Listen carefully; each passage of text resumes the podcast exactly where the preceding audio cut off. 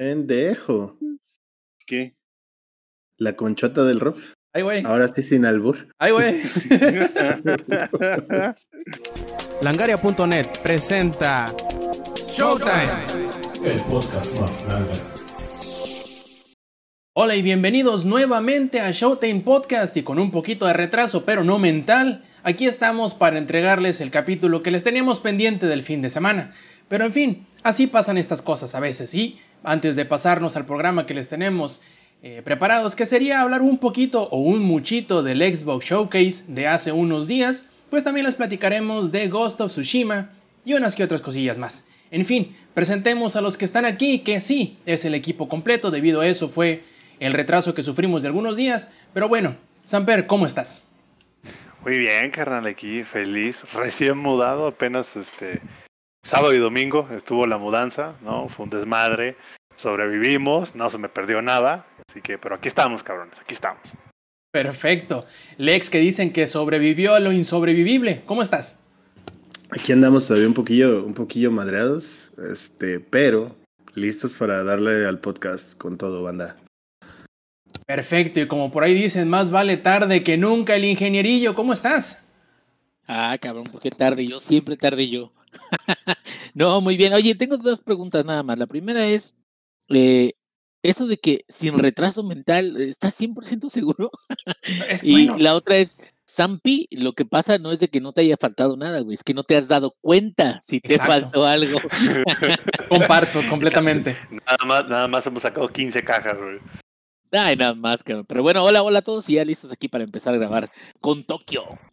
Y ustedes dirán, ¿cómo chinga este Rob con sus transmisiones en línea? Pero sí, estamos en vivo en twitch.tv diagonal langaria. Y si todo sale como debería de salir, todos los viernes a eso de las ocho y media de la noche, hora de la Ciudad de México, estamos en vivo en Twitch, grabándoles el Showtime Podcast, así que si quieren participar en vivo, échense una vuelta, pónganse una alarma en el calendario o simple y sencillamente póngale la campanita para que les recuerde cuando vaya a haber una transmisión en línea.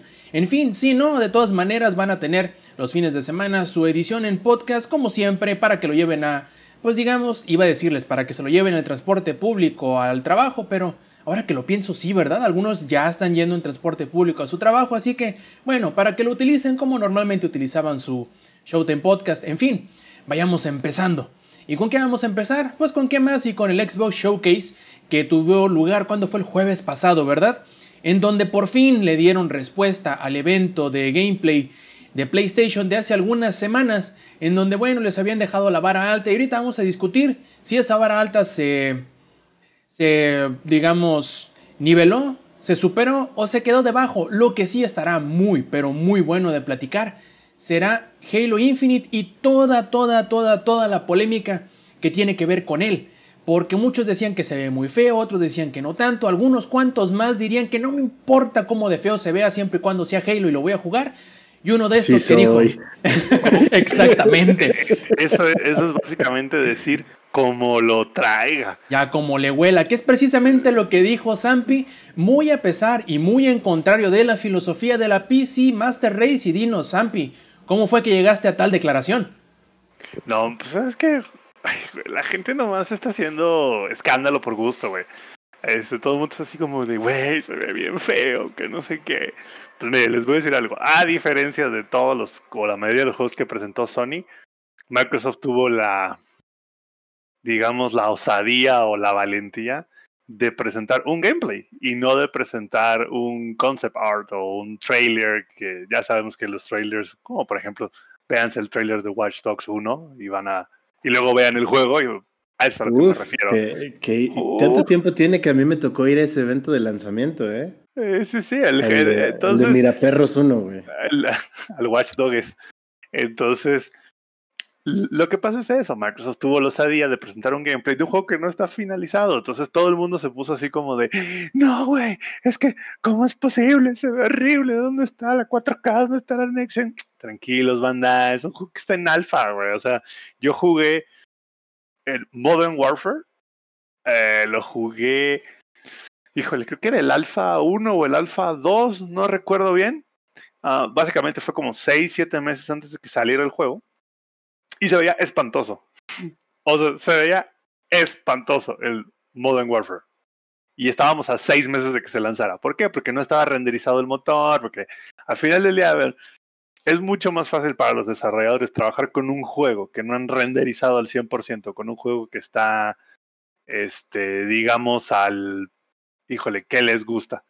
A un 100% el render, que trabajar con un juego que está al 10 o el 20%. Entonces, pues, pues es lo que hacen. Así que, tranquilos, banda. No se, no, se me pongan mal, güey. Todo el mundo se me puso bien, así que bien salvaje y bien violento. ¿Sí o no, mi, mi Alex? Tú tienes los mejores memes por ahí. Sí, tenemos muy buenos memes, pero uno de los más chidos es uno de las morras quejándose, ¿no? Es que los hombres, su masculinidad frágil no los deja apreciar el cuerpo de, un, de los otros hombres. Es un meme del jefe maestro, güey. Y dice, tremendo compartimiento que le hicieron al Master Chief nomás para que le cupiera ahí el paquetón, güey. Eh, son, son muchas cosas, son muchas cosas en general de, de este, lo que vimos, porque, o sea, siendo muy sinceros, no se ve bien el juego para lo que nos prometen, ¿no? Como el 4K, todo esto. Eh, pero, como dice Samper, es un alfa, todavía está en desarrollo, tenían que presentar algo, pero tampoco es para que entreguen. No sé, yo creo que este, esta onda del showcase son comentarios que he visto en general. Sí, la idea es generar hype, sí, la idea es generar, este, pues todo, que ventas, ventas al final del día, porque a pesar de que ya lo habíamos hablado en podcasts anteriores y habíamos visto todo respecto a que Xbox pretende venderte un servicio más que venderte la consola, el showcase que hicieron lo transmitieron y el concepto detrás de eso sí era venderte la consola, ¿no? Al grado de que salieron con ese tema ahí o ese título que le pusieron medio raro a Console Exclusive. ¿Cómo era, Rob? ¿Te acuerdas? Es console Exclusive y World Console, Premiere. console Launch Limited, ajá, Console Launch Exclusive. Entonces, llegó a ser confuso. Eh, porque si te lo están vendiendo o en el showcase te lo están ofreciendo con esta idea de console launch exclusive, pero a la mera hora resulta que no, porque también va a salir en PC, es porque no está en la consola. Y yo creo que ese fue el error de Xbox, porque también te están vendiendo la consola como la consola más potente que hay, bla, bla, bla, y recién sales al ruedo y presentas esto, que si bien es un alfa y si bien faltan muchas pruebas más que realizarle, etcétera, etcétera, de entrada como primera impresión es decepcionante hasta cierto punto.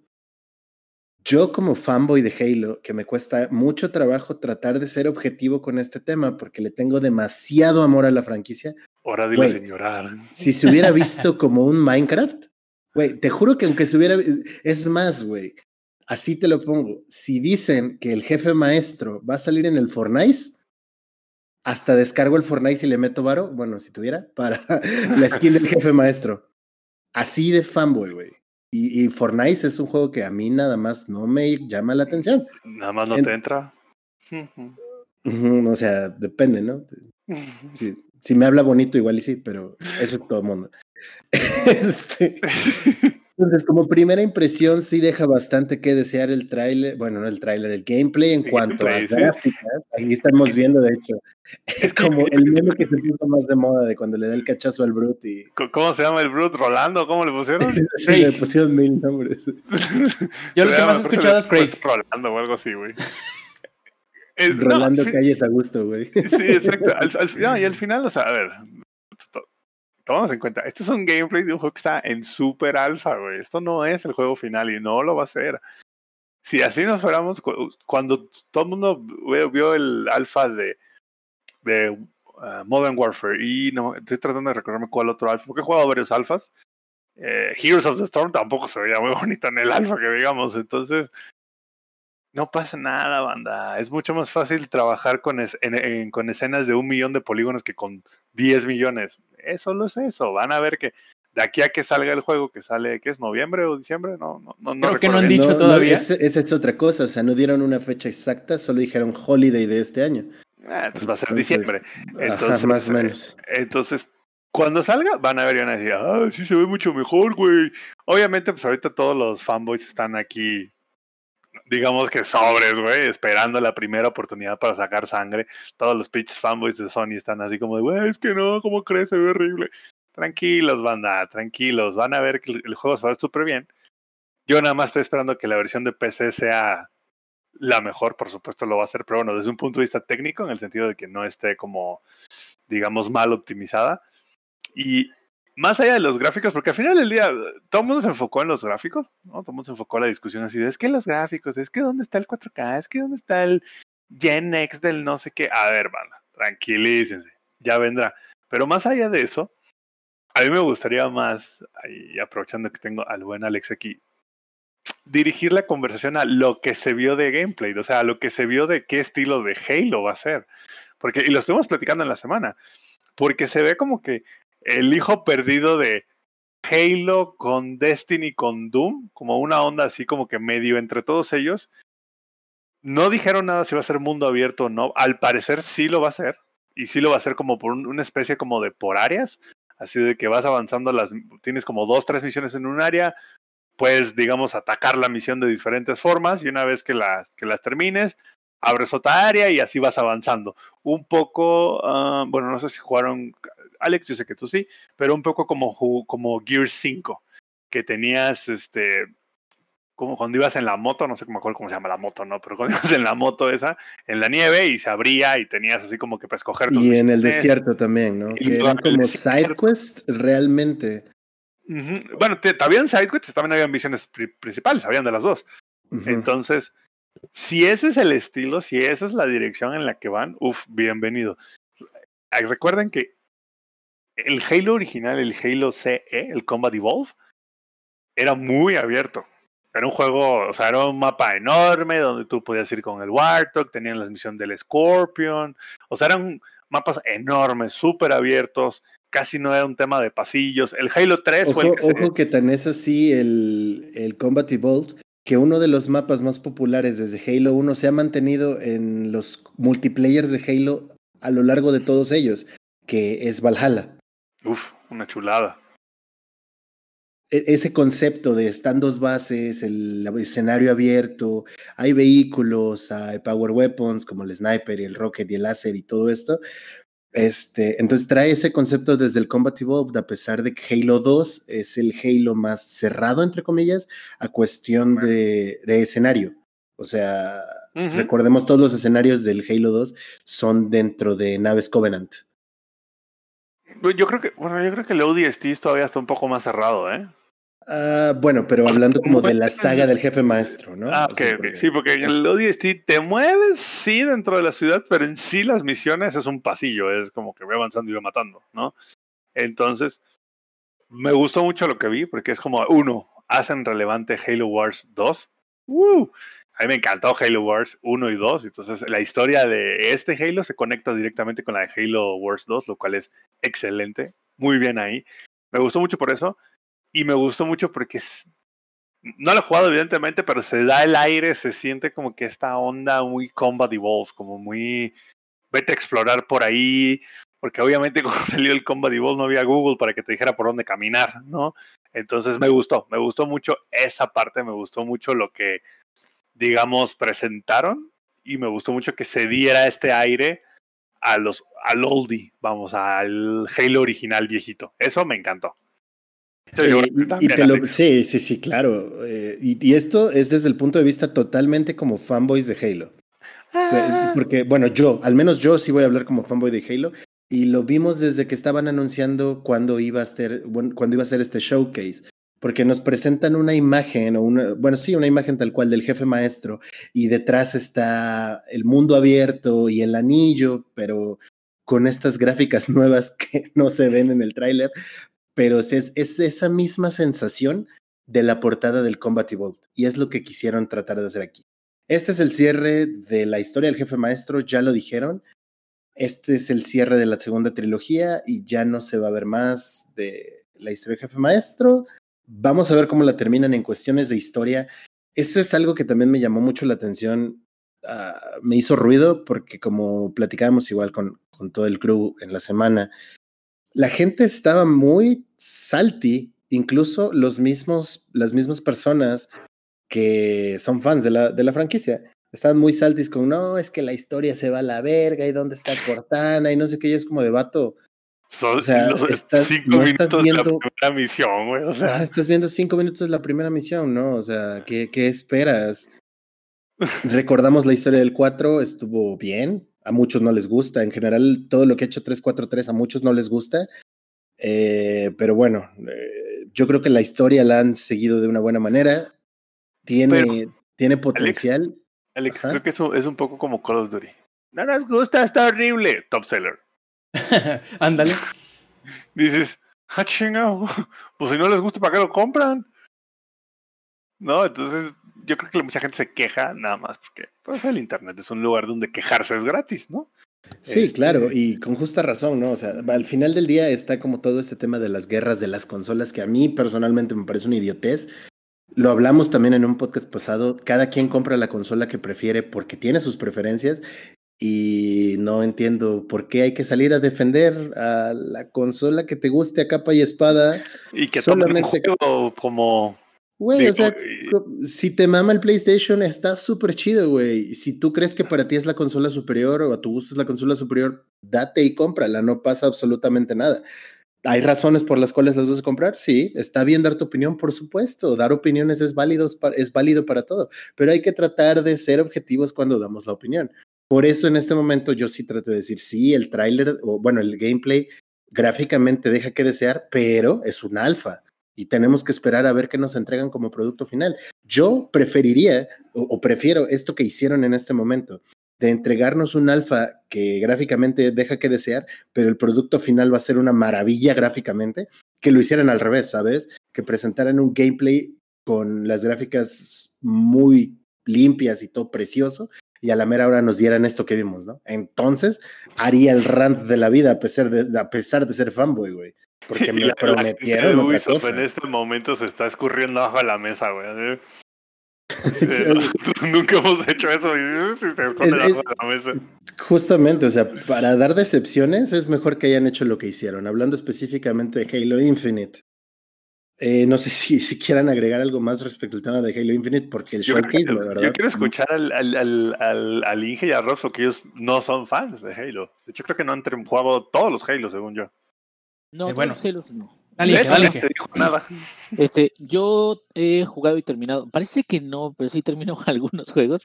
Y estos fueron en, eh, cuando estudiaba en la universidad, este, el, el Halo Combat Evolved, ese, incluso lo pasé en legendario en la PC Master Race y el Halo 2 en Xbox 360, me parece. ¿Y cuántas Y- veces lloraste pasando el Halo 2 en legendario? Este, ese no lo pasé en legendario, güey, digo, porque también no tenía, de- bueno, jugaba más Vice City, güey, y todo ese pedo, pero haz de cuenta que eh, Te faltaron dedos. güey. en, ya sé, en particular, este, eh, tengo un, un compañero que sí, sí siguió la saga y le, le gustó mucho, no, no la parte online, más que nada las campañas, este, pero Era manco de seguro. es- también, pero este, eh, eh, yo creo de que es muy buena saga, es muy buena serie, eh, es una serie que tiene que aprovechar eh, Microsoft. Y sí, creo que lo que se mostró gráficamente no fue impresionante. Sin embargo, creo que Microsoft ahorita tiene como que una muy buena onda con, con los juegos que va a sacar y como que entiende que no sirve de mucho, o bueno, sirve suficiente a lo mejor como para justificar la creación del, juego, pero no sirve tantísimo hacer un juego súper impresionante y crear una expectativa gigantesca que al final de cuentas no se va a poder eh, eh, cumplir, ¿no? Y eso también fue algo que, como lo que pasó con The Last of Us. Y si se fijan, por ejemplo, ahorita le está yendo muy bien a Ghost of Tsushima y es porque no había expectativas. Había expectativas buenas, pero porque no había algo preestablecido de cómo debería de ser el juego y el juego sorprende. Ahora, Halo, Halo tiene está cargando un, un este costal lleno de expectativas de los fans y fans este extremos y lo que quieras. Y lleno de sal, güey. Y, sí, sí, sí, va a haber mucha gente que se va a quejar y mucha gente que lo que quieras, pues sí, cabrón. Pero creo que el secreto, pues, de Microsoft, si es que lo aprovecha bien, es hacer un juego muy divertido, juego que se vea bien, sea a lo mejor mucho mejor de lo que se vio este, ahorita, si dices de que el, motor puede que lo afinen todavía más, pero creo que lo que deben de separar los gamers de, de Xbox, de, la, de las nuevas consolas que vienen, y de los juegos que se van a presentar ahorita, es que los juegos que se van a presentar ahorita no van a mostrar lo más poderoso que puede hacer la máquina. Van a mostrar una buena, un buen catálogo de juegos que se van a ver muy chingón, pero la máquina se supone que está desarrollada para que en, su tiempo de vida se puedan crear cosas muchísimo más impresionantes y que corran a unas mejores resoluciones sin necesidad de comprar otra versión de la consola. O, una más mamalona u otra diferente. Entonces, creo que a lo mejor eso es lo que no pueden separar los que tienen un chingo de sal y dicen, ay, no mames, pues pinche jarambé sale ahí, todo. Te quedas, yo sé que a lo mejor no se ve muy impresionante, pero hay que esperar. Siempre si juzgas desde antes eres un pendejo. esa es la verdad. Tienes que esperar a que esté el producto y a que lo puedas jugar. Creo que tienes razón, Inge. Sobre todo en eso que dices, no, no en lo de Jarambé, ¿no? De, de Needlers Out, pero yo creo que Microsoft solito se metió en un lugar muy difícil del cual, del cual poder salir bien librado. Precisamente yo creo que es por eso que, que le sucedió lo que le está sucediendo a Halo Infinite, que tenga una crítica tan eh, difícil o tan necia, por decirlo así, en cuanto a gráficas. Porque primero empezaron con, con el juego y luego era como que su carta fuerte. Pero a la vez la filosofía que están tratando de adoptar para la nueva consola es eh, que no importa la nueva consola, de hecho creo que esa es una de las discusiones que podremos tener en el futuro y que va a ser muy importante, en que en realidad no es, no, ahorita al menos en este momento o en el lanzamiento de ambas consolas, no va a ser Xbox Series X contra PlayStation 5, va a ser Xbox Game Pass contra PlayStation 5, cosas que ya hemos estado platicando en reiteradas ocasiones en los podcasts anteriores. Ahora bien, si tomamos en cuenta esa posición o ese, mm, esa filosofía que está queriendo seguir Microsoft, ellos mismos no pueden irse completamente para un lado ni completamente para el otro. Bien, bien lo dice acá Tomar en el chat de Twitch. Eh, dice, qué bueno que hagan reseñas de juegos para Xbox 360. Claro, no, se está pasando un poquito de lanza con su comentario, pero se entiende. ¿En qué? En que Halo Infinite no nada más parece, sino que se ve como juego de actual generación. ¿Para qué o por qué? Porque obviamente están rebajando el juego que, obviamente, que a todas luces va a ser un juego intergeneracional y están mostrando la ver no sé si están mostrando la versión, pero están intentando em, manejar las expectativas del público para que si no entregan o si no pueden tener la consola nueva, no esperen en la consola vieja tener unos gráficos de vanguardia, por decirlo así. Entonces, se ven en la, en la difícil decisión de qué es lo que van a mostrar. Van a mostrar una versión que tenga los gráficos a todo y que a final de cuentas decepcione a los que nada más tengan el Xbox One porque obviamente no todas las personas van a conocer la diferencia, menos por los benditos nombres que les está poniendo a las consolas Microsoft, va a confundir a la gente. Entonces, ¿Cómo puedes poner tú un gameplay de un juego que se ve increíble y que a final de cuentas cuando lo jueguen no se vaya a ver ni la mitad de bien? O lo vayas a hacer al revés como lo hicieron ahorita. Van a poner un juego que sí, probablemente eh, se va a ver y se va a jugar increíble en el Xbox One, pero a lo mejor no se va a ver tan increíble en el Serie X porque tenían que tomar en cuenta el, mínimo común denominador y nos resulta en lo de ahorita. Y como dicen por ahí, si es cierto, no hay mala... Em, publicidad. La gente está hablando de Halo Infinite y creo que en mayor o, menor medida ese era el objetivo de Microsoft. Lo lograron. Quizá no de la forma como quisieron, pero sí lo lograron. Es de lo que se está hablando. Tanto así que de un juego, de un evento que duró una hora, llevamos casi media platicando.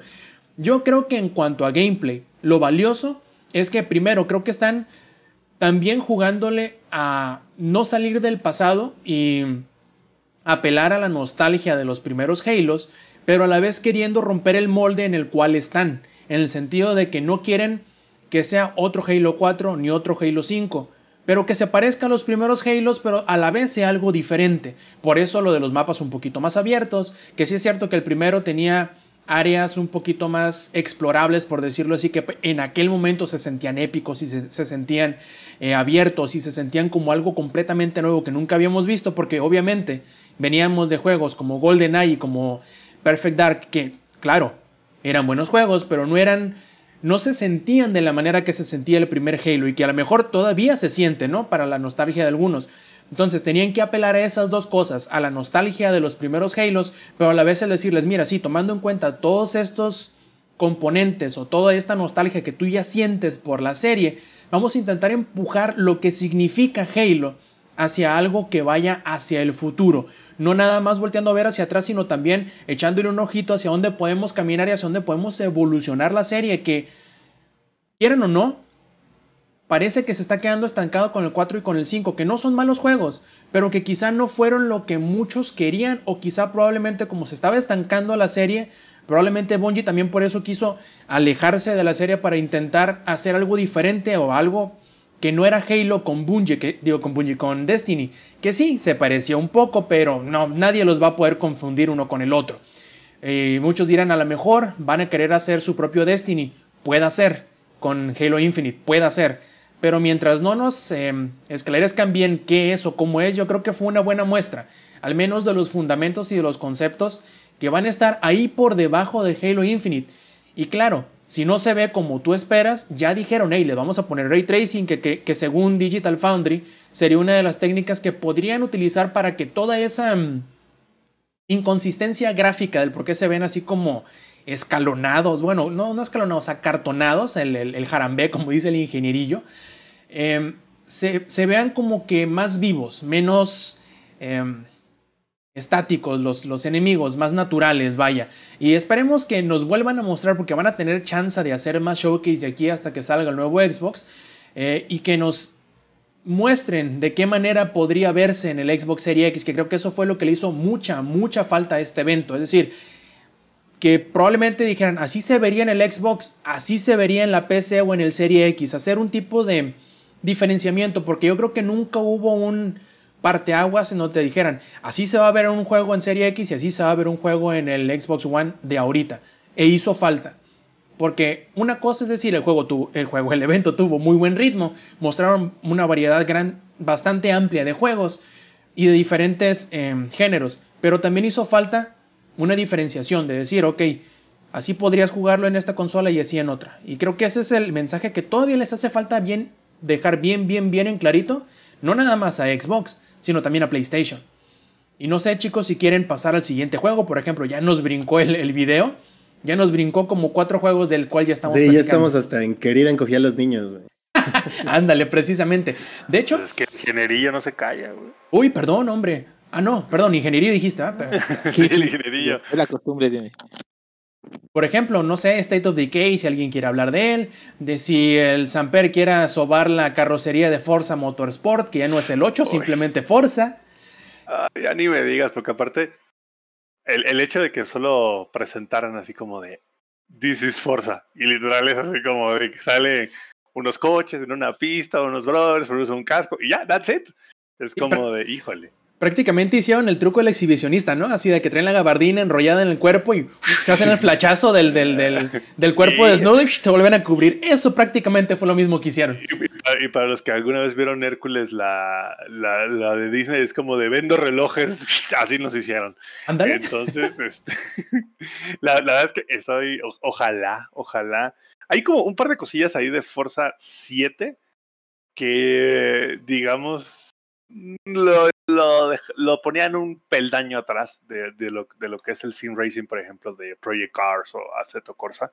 Ojalá para el Forza Motorsport, porque ya, ya le quitaron los números, para, ojalá que para el Forza Motorsport lo arreglen, que tiene mucho que ver con temas de force feedback y temas de, uh, del soporte para los volantes. Ojalá lo arreglen ¿no? en, en el nuevo y ojalá digamos, se sienta tan natural usar el volante en, Forza Motorsport como lo es en Project Cars 2, por ejemplo, porque el 7, a pesar de que es un muy buen juego, el Forza 7 es muy buen juego, sí se siente que fue primero pensado en control y luego pensado en volantes, ¿no? Lo cual es un poco raro en juegos de carreras, pero bueno.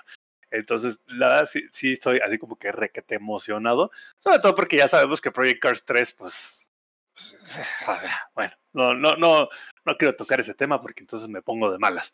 Entonces, como no puedo jugar Gran Turismo, porque no voy a comprar el Play 5, porque pues, pues ¿por qué no? Pues, porque no lo voy a comprar, porque no, no voy a invertir tanto dinero en algo que voy a usar como dos veces para dos juegos. Este, lo que me queda, pues ahora sí que es este Forza Motorsport. Y cuando digo lo que me queda, mm, digo lo que me queda en el sentido de un videojuego simulador que tenga tantas categorías y un modo historia, por así decirlo. Porque, por ejemplo, Assetto Corsa, que es uno de los grandes juegos de simulación de, computadora, y bueno, creo que también ya está incluso en, algunas consolas, no tiene tan definido un sistema de progreso como lo tiene definido Forza. Forza sí tiene un sistema de progreso muy definido. Project Cars 2 también lo tiene, pero pues eventualmente voy a terminarme Project Cars 2, ¿verdad? Entonces, um, digamos que es la única opción que me queda, por así decirlo, hasta ahora, ¿no? Faltaría ver como que otros juegos este, van a salir. Eh, pero me encanta el hecho de que sea como que parte de los del Game Pass, como prácticamente todo lo que presentaron. Entonces, yo nada más veí el evento y dije, mira nada más cuántos juegos nuevos voy a tener por mis, por mis míseros 70 pesos al mes, ¿no? Entonces, y creo que fue no, la, idea y ahorita hablaremos de eso. Pero bueno, me, llamó la atención el Forza Motorsport. ojalá arregle esas cosillas del 7. Que no traiga muchas cosas del Horizon. Horizon no, no, no, no es un gran Forza que digamos. Es más como para pasar el rato y que se vea bonito. El juego de la peda. Ah, sí, sí, sí. Es el juego que juegas cuando estás comiendo pizza y, y, echándote unas, unas caguamas. Y el. Híjole, hay otro juego, Crossfire X, creo que se llama Crossfire nada más. No recuerdo bien. Es uno de Ay, güey, se me fue el nombre del estudio. Remedy está haciendo la historia, y fue lo que anunciaron. Remedy, exactamente. Fue uno de los últimos, de hecho, que anunciaron, creo. Ese también me llamó la atención, y no sé si vieron la letra pequeñita. El multijugador va a venir incluido en el Game Pass. El single player no. Ajá, exactamente, pero el single player no. Lo, lo, cual es muy raro, es una decisión un poco rara, pero dije, órale, está bien, puedo vivir con eso. me llama no sé a ti, Rob, si te llama un poco la atención de que siguen, así como, como Sony sigue dándole al tambor muerto de, de Grand Theft Auto 5, que parece ser que va a salir también para el PlayStation 5 y remasterizado y quién sabe qué tanto. Aquí de este lado estamos batiendo el tambor de Destiny 2. Ajá. Que no sé en la consola, pero al menos en la PC es algo que ya está rete que ultra que mega jugado y requete que ultra mega aburrido ya. O sea, ya pues ahorita si tú quieres empezar a jugar Destiny 2, tienes que hacer un grind como de 5000 horas para apenas tener el gear necesario para ciertos raids. Entonces, para algunos sí, pero eso es como todos los MMOs, ¿no? De hecho, hicieron una cosa muy interesante con Destiny que luego podremos platicar, que es que, mm, ah, ¿cómo decirlo? Aplanaron todo, lo, todo el contenido y tú puedes entrar y jugar todo el contenido desde nivel 1. Claro que sí es cierto van a haber cosas que van a tener un requisito de, nivel de luz que no te van a permitir entrar directamente, como por ejemplo los raids. Pero eso es normal, ¿no? Se supone que son el contenido difícil y por lo tanto debes de tener cierta experiencia, por lo cual sería un poco extraño que te dejaran entrar desde el primer minuto si no sabes ni pedo del juego. Y ahí sí, tío, presentaron como que presentaron de todo, ¿no? La, verdad, y eso que ya habíamos hablado en podcasts anteriores, que Microsoft se está como que armando de muchos estudios, ¿no? Y lo, lo platicamos cuando fue eh, el tema de Warner. Me gustó bastante el showcase, estuvo muy entretenido y creo que fue un poco... No creo que sea algo que Microsoft tenía planeado desde hace mucho tiempo. Yo creo que fue algo que Microsoft planeó desde que salió, eh, digamos que la conferencia del Play 5 porque fue así como de, bueno, ya Sony presentó lo suyo, se enfocó dos tantitos en la consola, se supone que lo bueno de ellos es tener como que los mejores juegos, según ellos, las mejores exclusivas.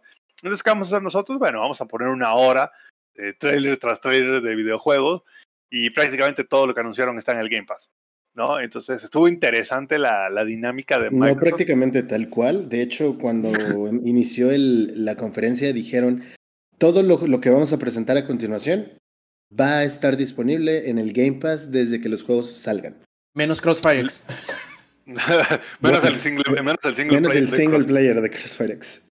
Sí, entonces, ya lo habíamos dicho en podcast anteriores, solo fue la confirmación de algo que ya sabíamos.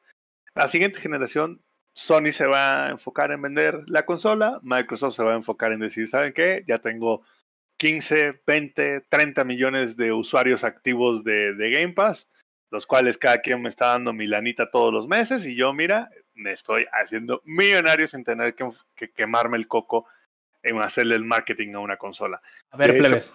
Qué bueno que tocas ese, ese punto en específico, porque yo ese lo quería hablar, no necesariamente ahorita, pero yo creo que es una muy buena pregunta para hacernos ahorita, sí de bote pronto. ¿Creen ustedes que este enfoque muy en específico y empecinado sobre Xbox Game Pass, sobre todo lo demás, signifique que el Serie X y toda su camada de, consolas que vayan a salir va a ser la última de Xbox? Ingenierillo, ¿qué piensas tú? Pues no estoy seguro, cabrón. Lo que pasa es que pues, no sabes lo que viene en la tecnología en los años este, más adelante.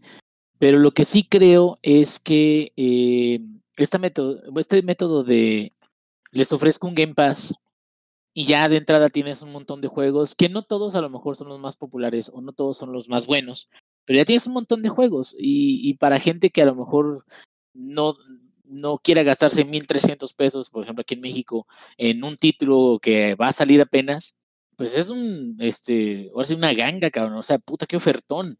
El hecho de que va a salir el Halo Infinite en, en, en, el Game Pass y todo eso. 1300 Inge, los de la nueva, de esta generación. La siguiente generación es 1800.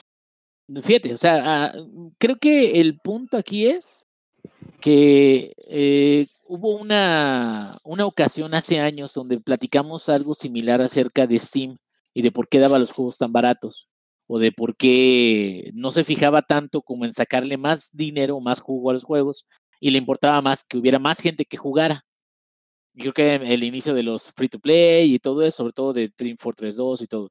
Pero es de que esa fórmula funciona muy bien. La gente muy a huevo compra sus consolas para que luego, por ejemplo, como Nintendo, te las dejen caer con 1300, 1400, 1800, con, con cada uno de los juegos y cada uno de los juegos que quieras comprar, tienes que comprarlo así, porque, por ejemplo, Nintendo no baja los precios ni a mentadas de madre. Entonces, esta metodología donde ellos están dando una plataforma para que tú tengas un montón de juegos y los van quitando y los van poniendo. Y si estás eh, enrolado en el Game Pass y te interesa alguno de los juegos, te dan incluso un descuento adicional, que también se me hace eh, chingón, pues. O sea, si, si puedes terminar jugándolo, si quieres, pero este mínimo ya lo probaste, ¿no? Ya jugaste, ya le metiste horas y a lo mejor si le vas a meter más, pues ya sabes, si no, pues entonces ya mínimo saciaste tu curiosidad. Y ese creo que esa, esa forma de trabajar es mucho más amigable con el usuario que por ejemplo el PlayStation Plus, porque no creo que Sony cambie la forma en la que PlayStation Plus trabaja, o al menos de que vaya a brindar muchos más beneficios para los usuarios.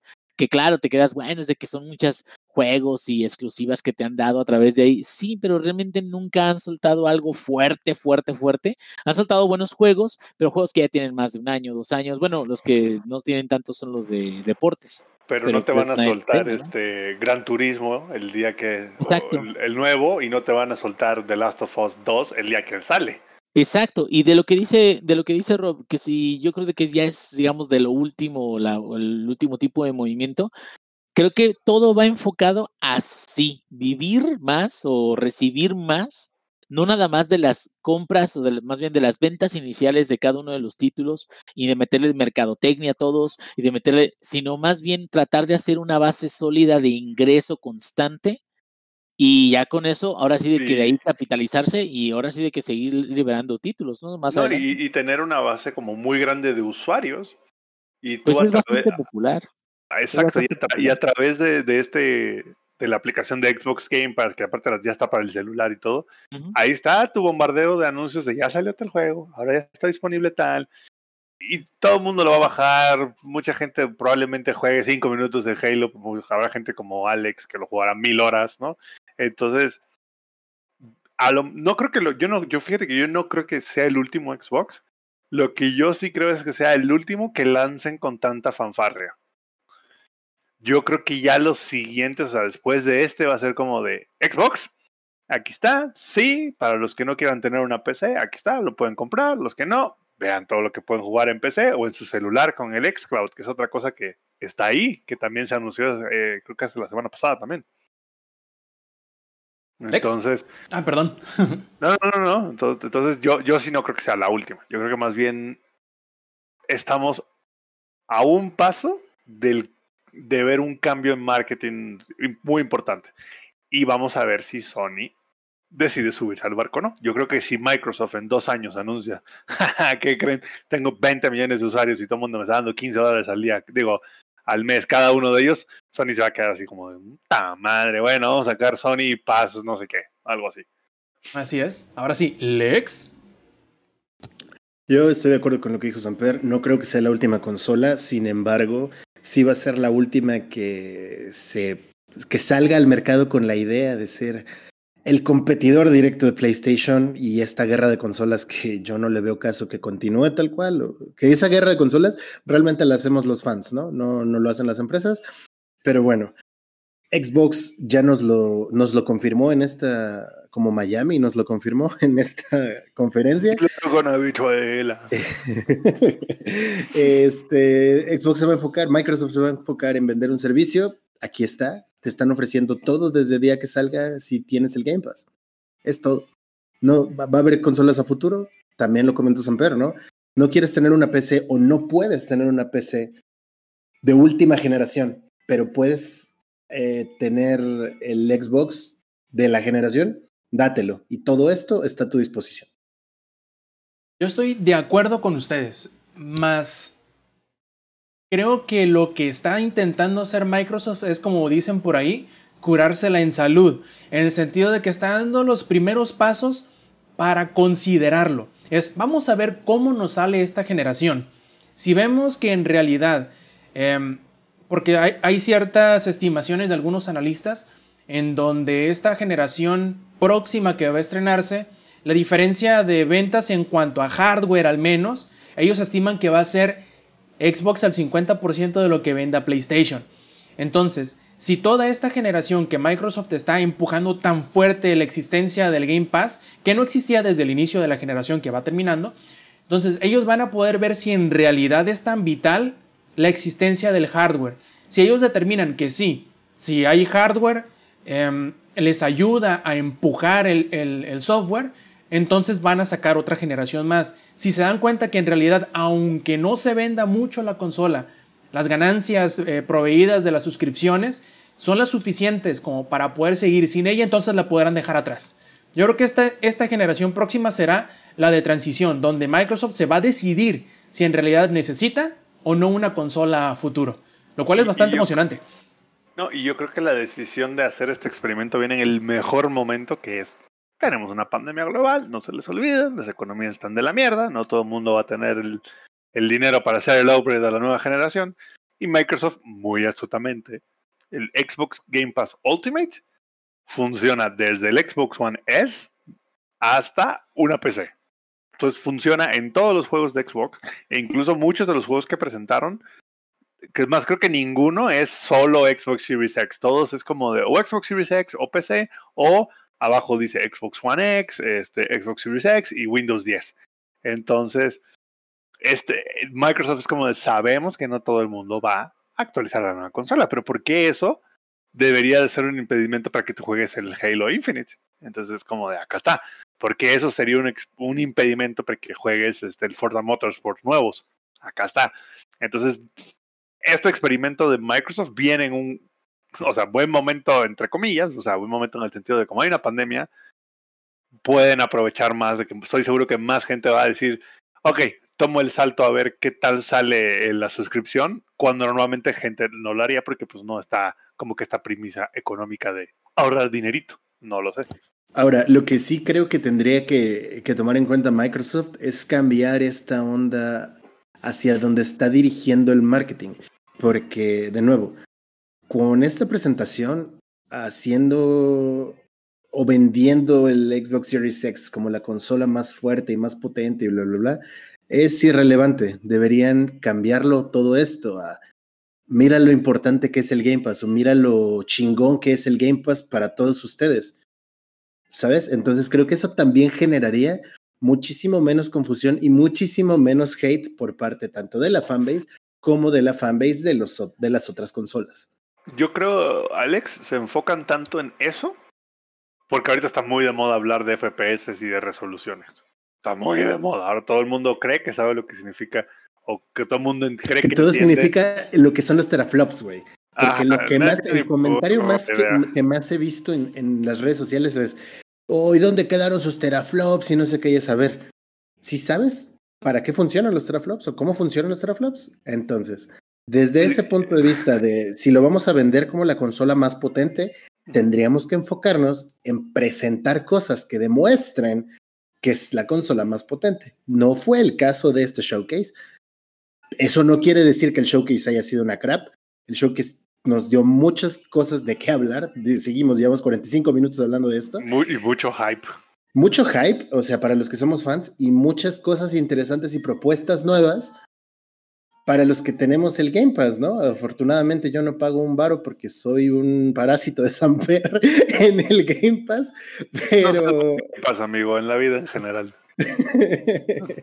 este, entonces, hay varios juegos, o sea, estamos viendo aquí los que tienen la oportunidad de verlo en Twitch, que estén, o que puedan ver la repetición en Twitch o en YouTube.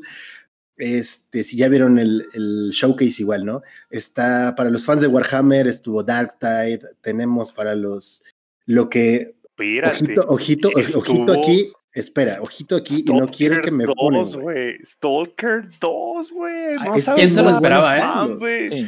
E, esa nadie la veía venir y así como. No, está About, este, que de eso ya nos hablará el Inge. Es, yo creo que es la persona correcta para hablarnos de About. Em, ojito aquí, no quiero que me vayan a funar y no quiero que, que se lo tomen personal el siguiente comentario, pero The Medium puede ser. se ve bueno. Puede ser el sucesor espiritual de Silent Hill hasta que PlayStation no anuncie un nuevo Silent Hill. ahora dilo sin llorar, ahora dilo sin No, no, no, para nada, güey, todo lo contrario. Qué chingón que estén presentando algo con esa, con esa calidad.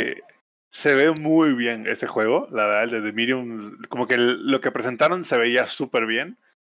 Algo que me hubiera gustado a mí, digo, es muy pronto, y ojalá el partnership con Facebook nos dé una especie de Xbox VR más adelante, ¿no? Porque el, la consola puede, ¿no? Es capaz de. Y aparte, el PlayStation VR se está vendiendo, uff, se está vendiendo súper bien. Entonces, esperaría que Microsoft, su partnership con Facebook, sacara algo, ¿no? O sea, estaría buenísimo. Y sí, Alex, ya te están diciendo que estás. Sí, sí, sí, ya me están funando en el chat. Este, que me mamé con el Silent Hill. Que el coronavirus ya te afectó el cerebro. o sea, eh, eh, bueno, ¿qué, ¿qué, qué, otro título, por ejemplo, les llamó la atención del showcase? Igual a todas las personas que estén escuchando y que nos estén viendo en vivo, déjenos en el chat y en los comentarios qué juegos les llamó la atención, o si no les llamó la atención ninguno, o si de plano no vieron el showcase. Así es, de hecho yo, yo al grito de, de cuida los plebes, yo quisiera preguntarle al Inge qué tal le pareció About, sobre todo porque el tráiler fue como medio eh, hypeante, por decirlo así, porque empezó con una cosa y cuando en realidad mostró qué o cómo iba a ser, yo me emocioné y aparte me reí bastante. ¿Tú no, ingenierillo? Sí, sí, sí. Este, fíjate que eh, estaba pensando precisamente en About y también en el DLC o no sé si lo quieran manejar como una expansión de, de este, ¿cómo se llama? Outer Worlds. Este, me quedo, Obsidian eh, se está poniendo las pilas, cabrón. Eh, este, About se supone que va a ser más vasto que Skyrim, va a tener este, ellos saben qué tipo de contenido y qué tipo de historias son lo que le está gustando a la gente. The Outer Worlds fue muy buen título, independientemente de que a lo mejor no sea el mejor de todos los títulos, pero fue bastante bueno, tiene buenas historias, está entretenido. Y este, y, y About yo espero que sea lo que no podrá ser The Elder Scrolls 6 durante los próximos, no sé, cinco años en lo que Oye, este es, el, este es el podcast de ahora dilo sin llorar o qué pedo. Yo creo, ¿eh? sí, sí, ya sí, ya sí. Oye, y, aparte, digo, no, se nos adelantaron en el chat, pero siguiendo las líneas del RPG, Fable regresa. Ah, esa es, esa es la otra. A mí lo que, bueno, no estoy muy seguro de qué tan bueno, qué tan malo sea de que los cuates de Forza sean los que lo vayan a desarrollar. Güey. Me hizo algo raro, pero dije, ok. Porque hacer carrera de eh, carretas a, caballo. El, el mejor de todos para mí fue el primerito que llevaba la marca eh, este, indiscutible de Lionhead. Lionhead, yo fui súper fan de, no sé si alguno de ustedes llegó a jugar Black and White, que era un juego de sobre dioses. y que tenías una mascota que era como. Era del Xbox original, en esa época salió, sí, más sí, o sí, menos. podría ser un changuito, podría ser un tigre, podría ser algo así. Y lo que a mí me sorprendía mucho de eso era la eh, inteligencia artificial de tu mascota y cómo podías enseñarle a hacer cosas y cómo es una, de una cierta forma de simulación de, de, de sistemas interactuando unos unos con otros. Estaba muy mamalón. Y cuando veo Fable y veo cómo puedes ser muy, muy malo o puedes ser muy, muy bueno, y dependiendo de qué tan malo qué tan bueno seas, este, de repente te aparecen cicatrices porque te pegaron en, en un, o sea, te, te tumbaron con un espadazo y ya tienes una cicatriz en, en, tu cuerpo. O sea, como que ese tipo de detalles del primer Fable a mí se me hizo como muy, muy chingón. Y después el siguiente título no estuvo tan chingón. Y después el siguiente título no estuvo chingón para nada. Y después el, el Fable Legends eh, lo cancelaron, que iba a ser este como un, ¿cómo le llaman? Eh, on Rails. Este, como un... Eh, sí, o sea, que, que, ibas a estar este, nada más avanzando lo güey y tú nada más uh -huh. dirigías los ataques, ¿no? Bueno, así parecía en el show que es que donde lo presentaron y finalmente lo cancelaron. Entonces sí me gustaría ver cómo lo van a, poner. Y creo que lo mejor que les podría uh, pasar es que hicieran algo tipo reboot del original, pero con, eh, con muchos elementos de gameplay actualizados. Creo que eso les, le traería bastante nostalgia, que es lo que a la gente le va a gustar recordar cosas del juego original, pero también a lo mejor podría crearse de una nueva fanbase eh, si lo hace correctamente. Uh -huh. Entonces, pues a ver, a ver qué sale. Sí, y, y, creo que esa es la idea, ¿no? Creo que la idea es hacer como un tipo un reboot. Uh, el hecho de que lo esté haciendo Turn 10, lo que me deja saber es que al menos la conducción de los caballos va a estar on point. No, les vas a cambiar las cerraduras y todo el pedo. Eh, lo vas a poder tonear bien chido al caballo.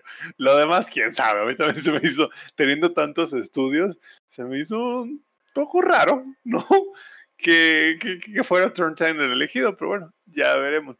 Y el último RPG, y perdón, Rob, que ya te, así que te robé un poco el trabajo de guiar el podcast. Ah, no te el último el RPG es justo el que estamos viendo ahorita en el stream, que es el de Fantasy Star Online. Uh, ay, yo no sé si hay alguien aquí, si hay, si hay alguien que lo va a jugar, es o el Inge o Rob. No creo que tú, Alex, o sí. Mm, uh, no sé, no es, es, que el problema de los MMOs. Nunca ha sido mi juego, la neta. Es que el problema de los MMOs es que les tienes que dedicar mucho, mucho, mucho tiempo. Y ahorita le estoy dedicando mucho, mucho, mucho tiempo a Monster Hunter, entonces. De hecho, Lex, acabas de tocar eh, justamente el, el problema de Fantasy Star Online 2. Y son cuatro palabras bien facilitas. Es Monster Hunter World Iceborne. Eso es todo lo que necesitas para partirle en toditita su madre a, a, Fantasy Star Online. Aún siendo que Monster Hunter te va a costar dinero y Fantasy Star Online no. Yo creo que el problema principal de Fantasy Star Online es que llegó muy tarde para acá en América. Claro que sí tiene su público cautivo y todo, pero teniendo Monster Hunter para empezar y para terminar teniendo Dauntless en el horizonte, creo que la tiene súper difícil. No digo que no vaya a ser exitoso, pero no creo que vaya a crecer tan explosivamente como quizá Microsoft o como quizá Sega estén esperando. Pero sí es cierto, ¿eh? sí, sí se ve bien. Eh, este que es New Genesis es como que un rework eh, que como que quieren hacer Fantasy Star Online 3, pero utilizando Fantasy Star Online 2. Pero vamos a ver cómo le sale, sobre todo porque el traer el 2 a como lo trajeron, sí está como que medio mocho en el sentido de que tiene tanto contenido que no sabes ni para dónde voltear y probablemente la experiencia del jugador nuevo haga falta retrabajarlo y precisamente eso es lo que van a hacer con New Genesis. Yo creo. Pero no sé, Inge, ¿tú jugaste alguno de los Fantasy Star Online? ¿Te llama la atención? ¿Crees que le vayas a jugar? No, fíjate que sí llegué a ver eh, gameplay, eh, también entre ese y God Eater 3, que también llegué a ver gameplay, y me refiero no nada más a, ay, el, el, gameplay trailer, no, me metí a ver este, jugadas, eh, vi más o menos cómo está la onda, y he llegado a jugar Dauntless también, y coincido contigo totalmente, son, son juegos que me imagino que tienen lo suyo, que se ven impresionantes en algunos de los jefes, sobre todo lo que me gusta mucho del Fantasy Star Online es que puedes saltar muchísimo, entonces como que eso le da mucha verticalidad al, a los ataques, al, a, o sea, te permite incluso tener monstruos que sean muy, muy grandes y, y alcanzarlos en, en, puntos estratégicos. Eh, sin embargo, es como, como lo habíamos comentado, pero no es Iceborne. Entonces, eh, eh, eso creo que también es una de las cosas que, que hasta ahorita digo, ya yo más de 330 horas en la PC de haberle metido a Iceborne en, PlayStation 4, le metí como más de 100. Al, eh, todavía no terminé la campaña en, en, PlayStation 4, pero me quedo. Sí siento que la calidad general de todo el contenido y de los eventos que hay la lograron implementar bastante bien. a mí me sorprendió mucho cuando en Monster Hunter eh, alinearon los parches de todas las consolas y los eventos también. Ya por fin lo sincronizaron, les hacía falta. exacto, pero al sincronizarlos te quedas, sí le están metiendo esfuerzo para mantener vivo la, lo que es la comunidad de, de Monster Hunter. Y me quedo, pues sí, es un costo inicial, como tú bien lo dices, pero para cosas eh, gratis, creo que es difícil que la gente que juegue Dauntless se mueva para otro juego, aun cuando se vea mejor, porque Dauntless la verdad no me gusta mucho cómo se ve y Star, eh, Fantasy Starland se ve muy mamalón, cabrón. Pero pues bueno, ahora sí de que más bien eso dependerá de ver cómo les va, pero como dices tú, si hubiera salido antes, a lo mejor le hubiera comido el mandado a Dauntless, pero pues ahorita ya quién sabe. Exactamente. Y bueno, chicos, yo creo que ya es suficiente del Xbox eh, Game Showcase. Creo que hablamos suficiente, tocamos todos los juegos que quisimos tocar o a alguien le quedó alguno pendiente. Ok, interpreto que, es creo que nada más el, el Everwild que fue el segundo juego que, mostraron eh, justito después de la presentación de Halo. Eh, se ve prometedor, como este mundo de fantasía este, interesante, las gráficas se ven bonitas, no tengo ni idea qué pedo con el lore, pero es de estos juegos del showcase que me llamaron la atención junto con Medium, creo que los, los más... ¿Es como Silent Hill 5 o, cuál, o, o cómo sería Medium? The Medium es el sucesor espiritual, güey, no me funen, de Silent Hill. Tal vez, hasta que no anuncien un nuevo Silent Hill, entonces. Pero bueno, The Medium, eh, Everwild y obviamente Halo Infinite y Fable fue lo que más me llamó la atención a mí. Eh, pues ahí que nos digan, tanto en Twitter como en Twitch y demás, ¿cuáles fueron los que les llamó la atención del showcase? Así es, y cuáles, ya siendo que yo sé, ya tienen su Xbox Game Pass, ¿Cuál es el que van a jugar? Yo sé que me van a decir todos, pero no se vale. Díganme, ¿cuál entre todos esperan más poder jugar? Eh, y así como dijera el ex que se está colgando del, Game Pass de Samper, ¿qué dice el Samper? Tengo Game Pass y dice el ex, tenemos. Ya sabes, la típica. Eh, no, no, no sería la primera vez, ¿eh? Y la última. el meme de, de, Bugs Bunny. Tenemos, güey. Exacto. Aparte, algo que, quiero nada más decir, Rob, antes de que pasemos a la sección, solo hay una persona que puede jugar todos los juegos de Game Pass y no acabar ninguno, es el ingenierillo, por favor no lo intenten en su casa. Así es, eso solo para empieza juegos, este, desatendedores de hijos, profesionales y con licencia.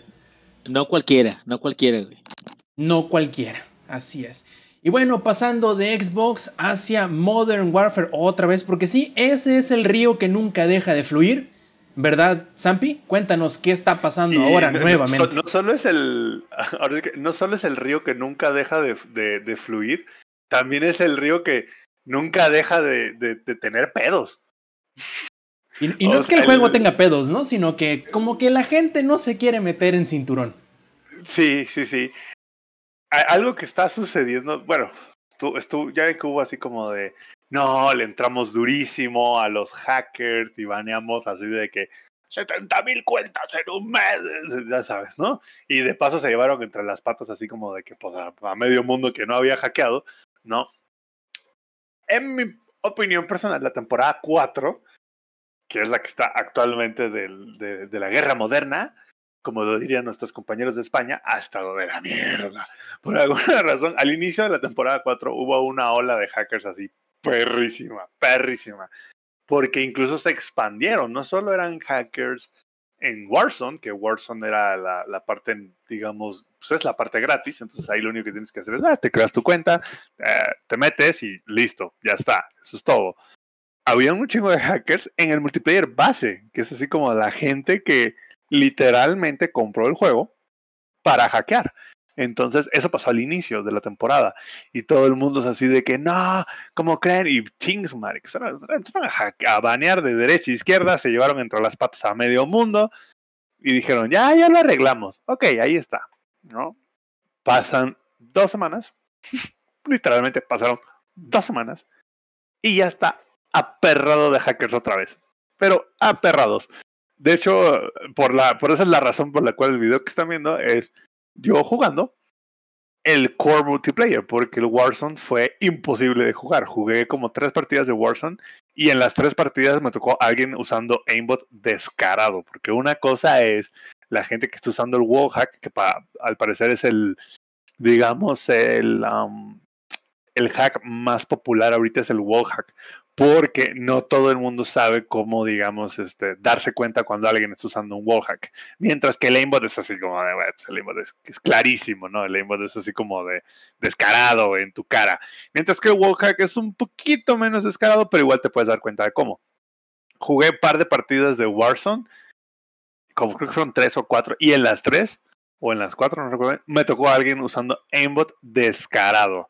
Así de que veías en la killcam y me tocó un güey que iba en el helicóptero, montado en el helicóptero, snipeando gente así con aimbot, dándole headshot a todo el mundo. Ahí es donde digo, güey, este juego está beyond repair, pero es de esos juegos que, ya sabes, hay que amarlo, nos caga, me caga, nos quejamos, pero ahí estamos. Entonces, o sea, esto es como tu League of Legends. Este es mi League of Legends. Este es mi League of Legends, güey. Es como de pégame, pero no me dejes, ¿no? O sea, yo, síndrome de la mujer golpeada con este juego, güey. Es así como de nada más, no me lo puedo sacudir, güey. Es ese, es ese juego que no me lo puedo sacudir. Tanto no me lo puedo sacudir. Y, les estuve, les mandé, ¿no? Un, este, unas stats en, en la semana al grupo de WhatsApp este, que ya soy en el punto 6% mejor del mundo de esta madre. No más, no me lo puedo sacudir, no más. No hay, no hay manera que deje de jugar esto, no importa cuántos hackers haya, yo sigo reportando gente, aunque no sea para ni madres. Pero lo que sí me impresiona es, digamos, como un juego tan popular, porque pues la verdad es que Modern Warfare probablemente sea el juego más popular fuera de Fortnite, no, juego que no sea free to play, ¿verdad? Porque bueno, los free to play es, es pues, otra onda, ¿no? Yo creo que es uno de los juegos más populares que puedes comprar hoy en día y me sorprende lo mucho que se le salió de la mano a Infinity Ward este pedo. Se les descontroló nivel Culiacán, así se les descontroló esto. Eso es ofensivo para mí. claro que no. Este, o sea, ¿es, ¿es confirmación? Sí. Sí. Suscribo. Entonces, me parece increíble. Uno, cómo la gente nada más le encanta joder, ¿no? Dos, la cantidad de dinero que la gente está gastando. Porque, a ver, tomen en cuenta, cada que los hacks no son gratis. No es de voy, bajo el, el hack de, de Google y, ya es gratis. No, no, no, señores. Los hacks te los vende un buen ruso o un buen chino en un sótano que te dice, te voy a cobrar 10, 15 dólares por usar, así que por, por pasarte cada hack. Entonces me impresiona uno la cantidad de dinero que están gastando en los hacks y ahora la cantidad de dinero que están gastando en el juego, porque compran el juego, los banean y regresan. Entonces es como, no, no, lo puedo creer.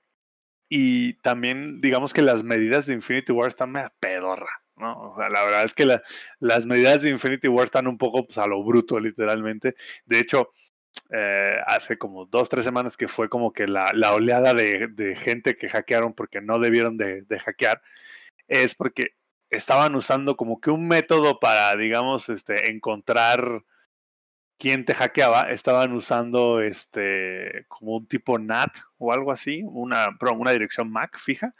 Y lo que así, y lo que esta gente, los hackers, fue así como de bueno, entonces me invento mi programita que me da una MAC falsa y este, y con eso juego, ¿no? Entonces la gente, las Macs muchas veces eh, resultaron ser duplicadas de gente con Mac verdaderas. Entonces entrabas a jugar en la noche y era así como, no, tú ya estás baneado por 470 días. Entonces güey, ¿cómo? Si literalmente. Lo acabo de comprar, ¿no? ah, acabo de comprar, ¿cómo chingo estoy baneado? Y era así como, ah, lo que pasa es que estaba este generador random de direcciones Mac y bueno, tuviste la mala suerte que te tocó la tuya. Entonces me impresiona los millones de dólares que se gastaron en el juego, pero no se pudieron gastar, ¿qué te gusta? 100 mil dólares en un anti-cheat system.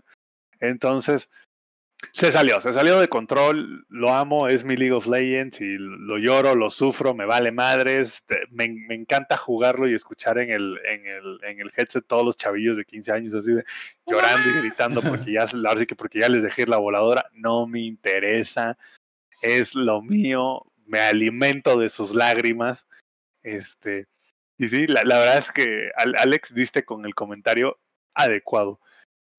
Hay algo que, más no termino de entender por qué razón la gente se empeña, se empeña tanto en este juego. O sea, la comunidad hacker, no sé por qué se empeña tanto en este juego. Pudiéndose empeñar en juegos como Overwatch, como Valorant, como League of Legends, que League of Legends también tiene sus, ha tenido sus capítulos también. No, la gente se empeña en hackear este juego pedorro que seamos honestos, más allá de 2020 no va a jalar. Yo no me veo jugando este juego a finales de 2021, probablemente esté jugando a finales de 2020. a finales de 2020 probablemente esté jugando el nuevo Call of Duty, porque es mi droga, es mi, es mi crack, es mi perico artesanal. Entonces no sé por qué se empeñan los hackers en dedicarle tanto tiempo y esfuerzo a este juego en particular. Me sorprende mucho, la verdad. ¿Sabes qué es lo que más me sorprende, Sampi, de, de Modern Warfare? Es el cagadero que tienen con las actualizaciones. En el sentido de que, uh, ok, vamos, a, vamos a, corregirle algo, parche de 60 gigas. No sé cómo chingado les pasó eso. De hecho, este, hace poco eh, reinstalé todo el Windows de, mi compu y tuve que volver a bajar el Modern Warfare.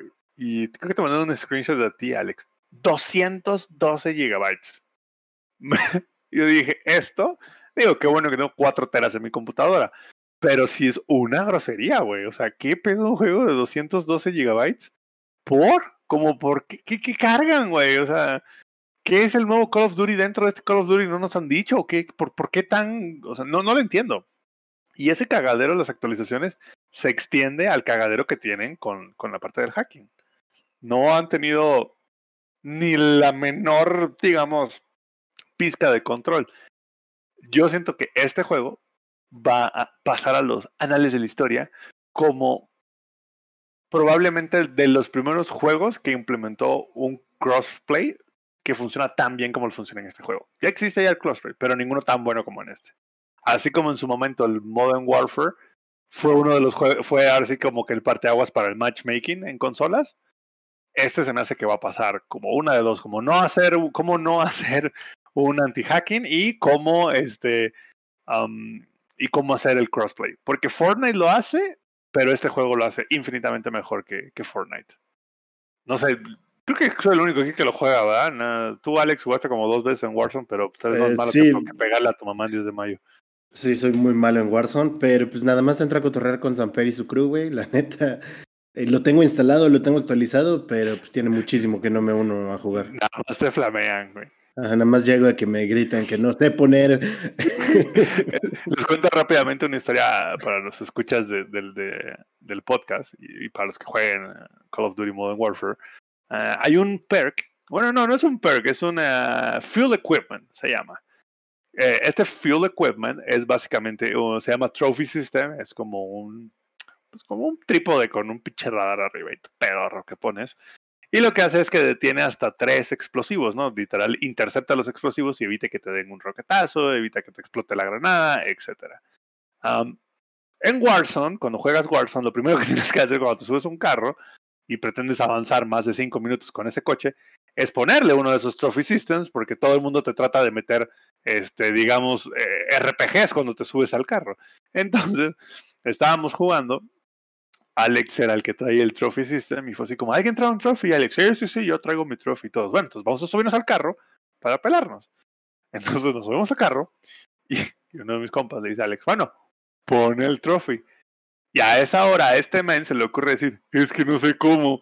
Y le han dado una gritiza a este men, porque aparte mientras decía no sé cómo estaban volando cohetes en nuestra dirección, al final nos mataron a todos por culpa de Alex. Pero creo que, ah, creo que nunca había visto a Ander tan cerca de un colapso nervioso como ese Estoy seguro que le estaba brincando la vena del cuello, güey. Te lo juro porque El tic del ojo, del párpado. Y Samper está cagado de risa y yo estaba cagado de risa y su otro compa estaba cagado de risa. Menos uno de ellos. Tu papá te daba esos cagues, güey. La neta. Ni tu jefecito cuando usabas mal el desarmador de matraca te daba esos cagues, güey. Entonces, es buen juego, güey. Es buen juego. Es solo que es como. Pues es, pues es que es como la droga, güey. Es bueno, pero te hace daño. Muy bien. Entonces, pasando del desmadre que es la, el acontecer actual de Modern Warfare, pasemos a un jueguito un poco viejo, pero que dice el ingenierillo que a lo mejor, y no está tan peor como la gente decía en aquel momento que, que se estrenó. ¿De qué juego hablamos? De Days Gone. A ver, háblanos, ingenierillo, ¿qué pasó? Days Gone. Ah, pues sí, mira, este sí, Ben Studio salió en abril del año pasado.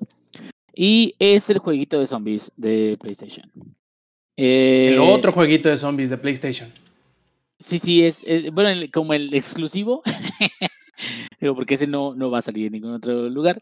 Y es, hazte cuenta, como que una mezcla de The Walking Dead. No, no, The Walking Dead no, porque esos sí son zombies. estos de acá se llaman, estos de acá se llaman Freakers. Es como de 28 Days, güey. Ajá. Con, con este.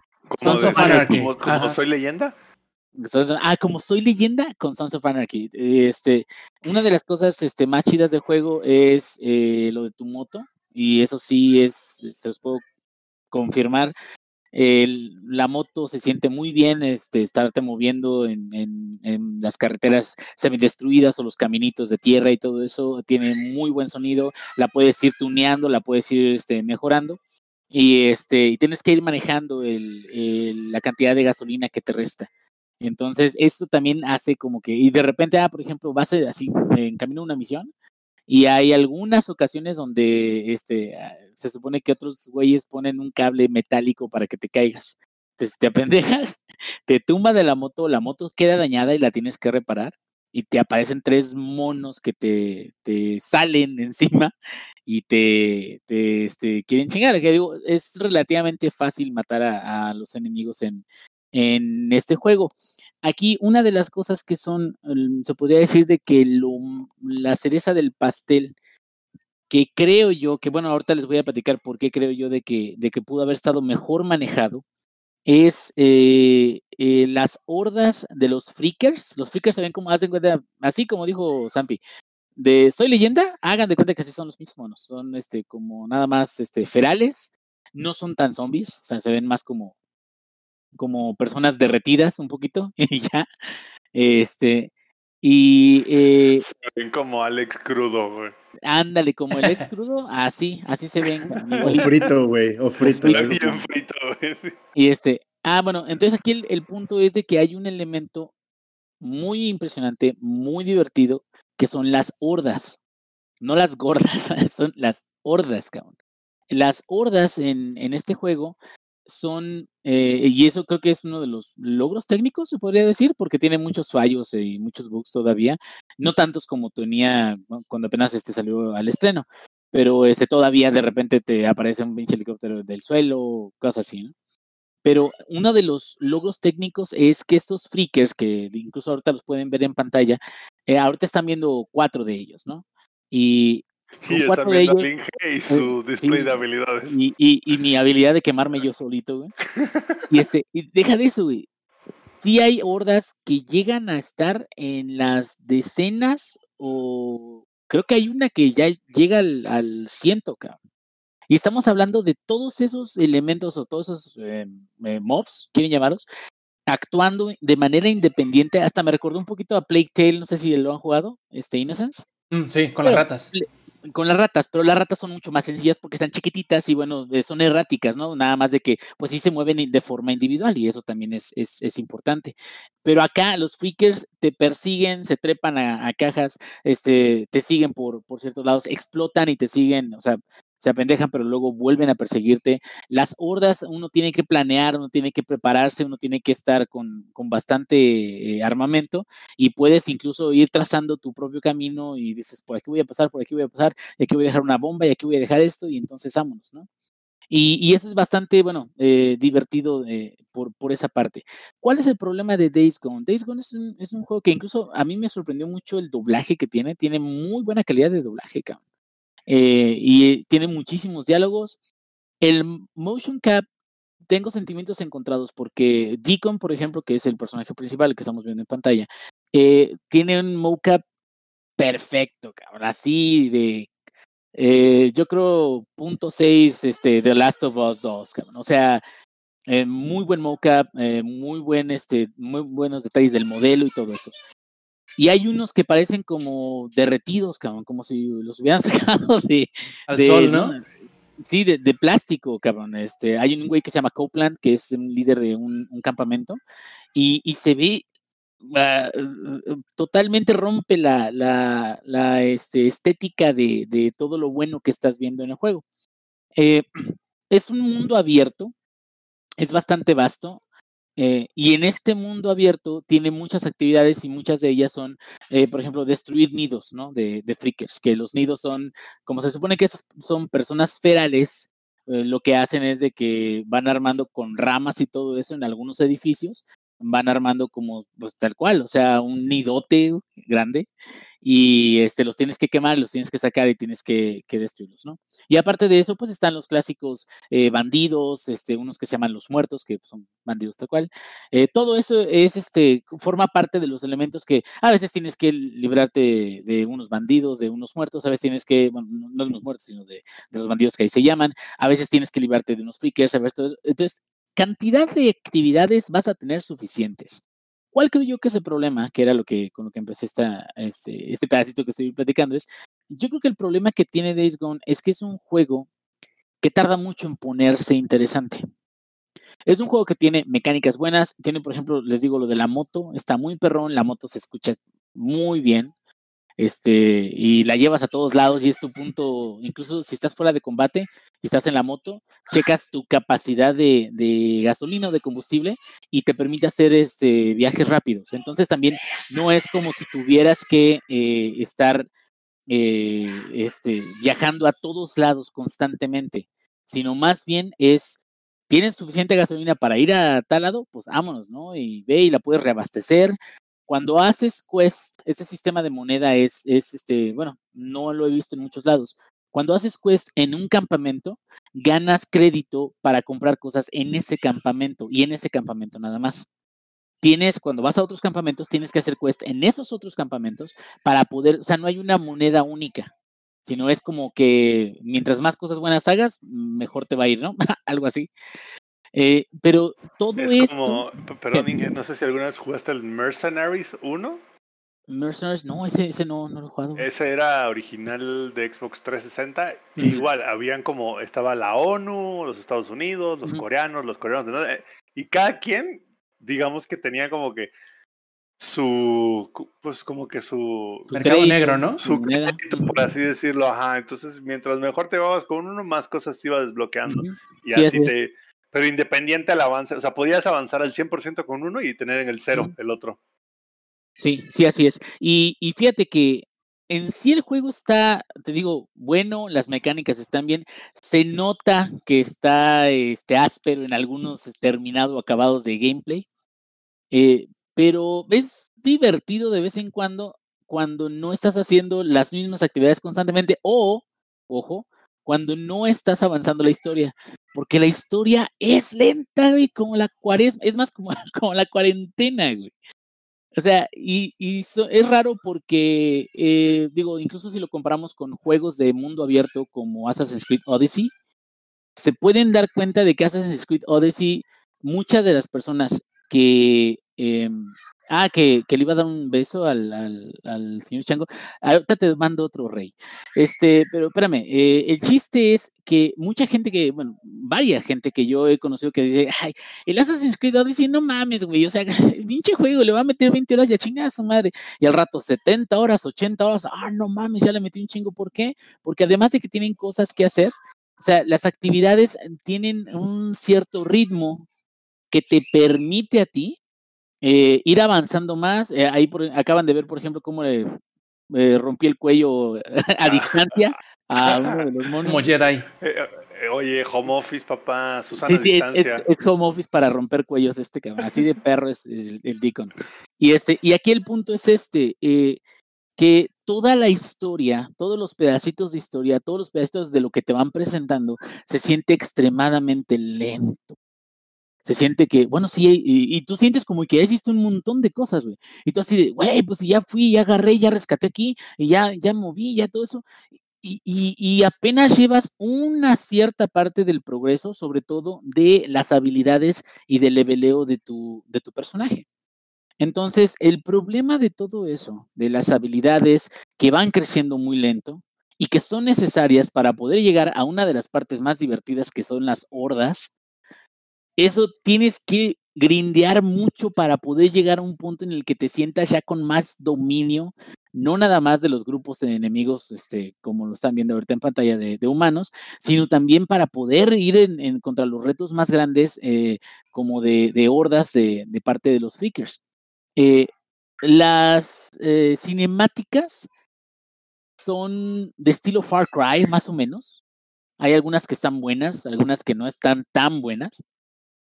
Y, aquí el, problema más grande que les, que les decía es la, inconsistencia de lo que vemos en, en, las cinemáticas en unos personajes y lo que vemos en las cinemáticas en otros. Deacon se ve muy bien, su motion capture on point, el doblaje está muy bueno para todos los personajes, pero fuera de eso hay unos que se mueven medio raro, que no se acaban de, eh, dije, dije hordas, no, gordas, no, gordas no, este, hordas. Y este, y aquí creo que el aprendizaje de este, de este juego es que no siempre muy grande es mejor. No siempre muchas cosas que hacer y un mapa grandísimo que está lleno de actividades muy similares entre sí, no siempre eso va a ser muy divertido de hacer. Y creo que en, el caso aquí de, de Days Gone, pudieron haber hecho las cosas con un ritmo mucho más llevadero y dejar las hordas para el endgame, pero haciéndote, dándote retos incrementales para que fueras sintiendo como que, ah, mira, o sea, sí estoy avanzando y gracias a que estoy avanzando estoy logrando cosas más perronas y órale, ¿no? Este, e, es incluso la experiencia, yo me, me siento más o menos igual en, en, términos de experiencia y diversión que con Far Cry New Dawn. Si se acuerdan, salió hace, que También el año pasado. El Far Cry New Dawn es un buen juego, es un buen este shooter. Mejora algunas de las cosillas de, de el Far Cry 5. Y es un juego que tiene muchas cosas que hacer y tiene muchos outposts, porque Far Cry se basa mucho en outposts y lo que quieras. Y tiene unas expediciones y tiene cosas que son interesantes, pero de una cierta forma no son juegos tan que, que, que en los que quieras invertirte tanto, en los que sean tan divertido, ¿no? Inge, ¿tú jugaste State of Decay? Sí, sí, sí, sí. ¿Cuál es más divertido? Ay, es que son diferentes porque State of Decay se enfoca más en, en, el... en recolectar cosas, en fortalecer tu base y este, en zombies tal cual como zombies. Eh, State of Decay también me tocó, bueno, yo compré la de Year uh, Edition, ¿cómo se llamaba? Eh, Game of the este, Year Edition. Eh, no, no.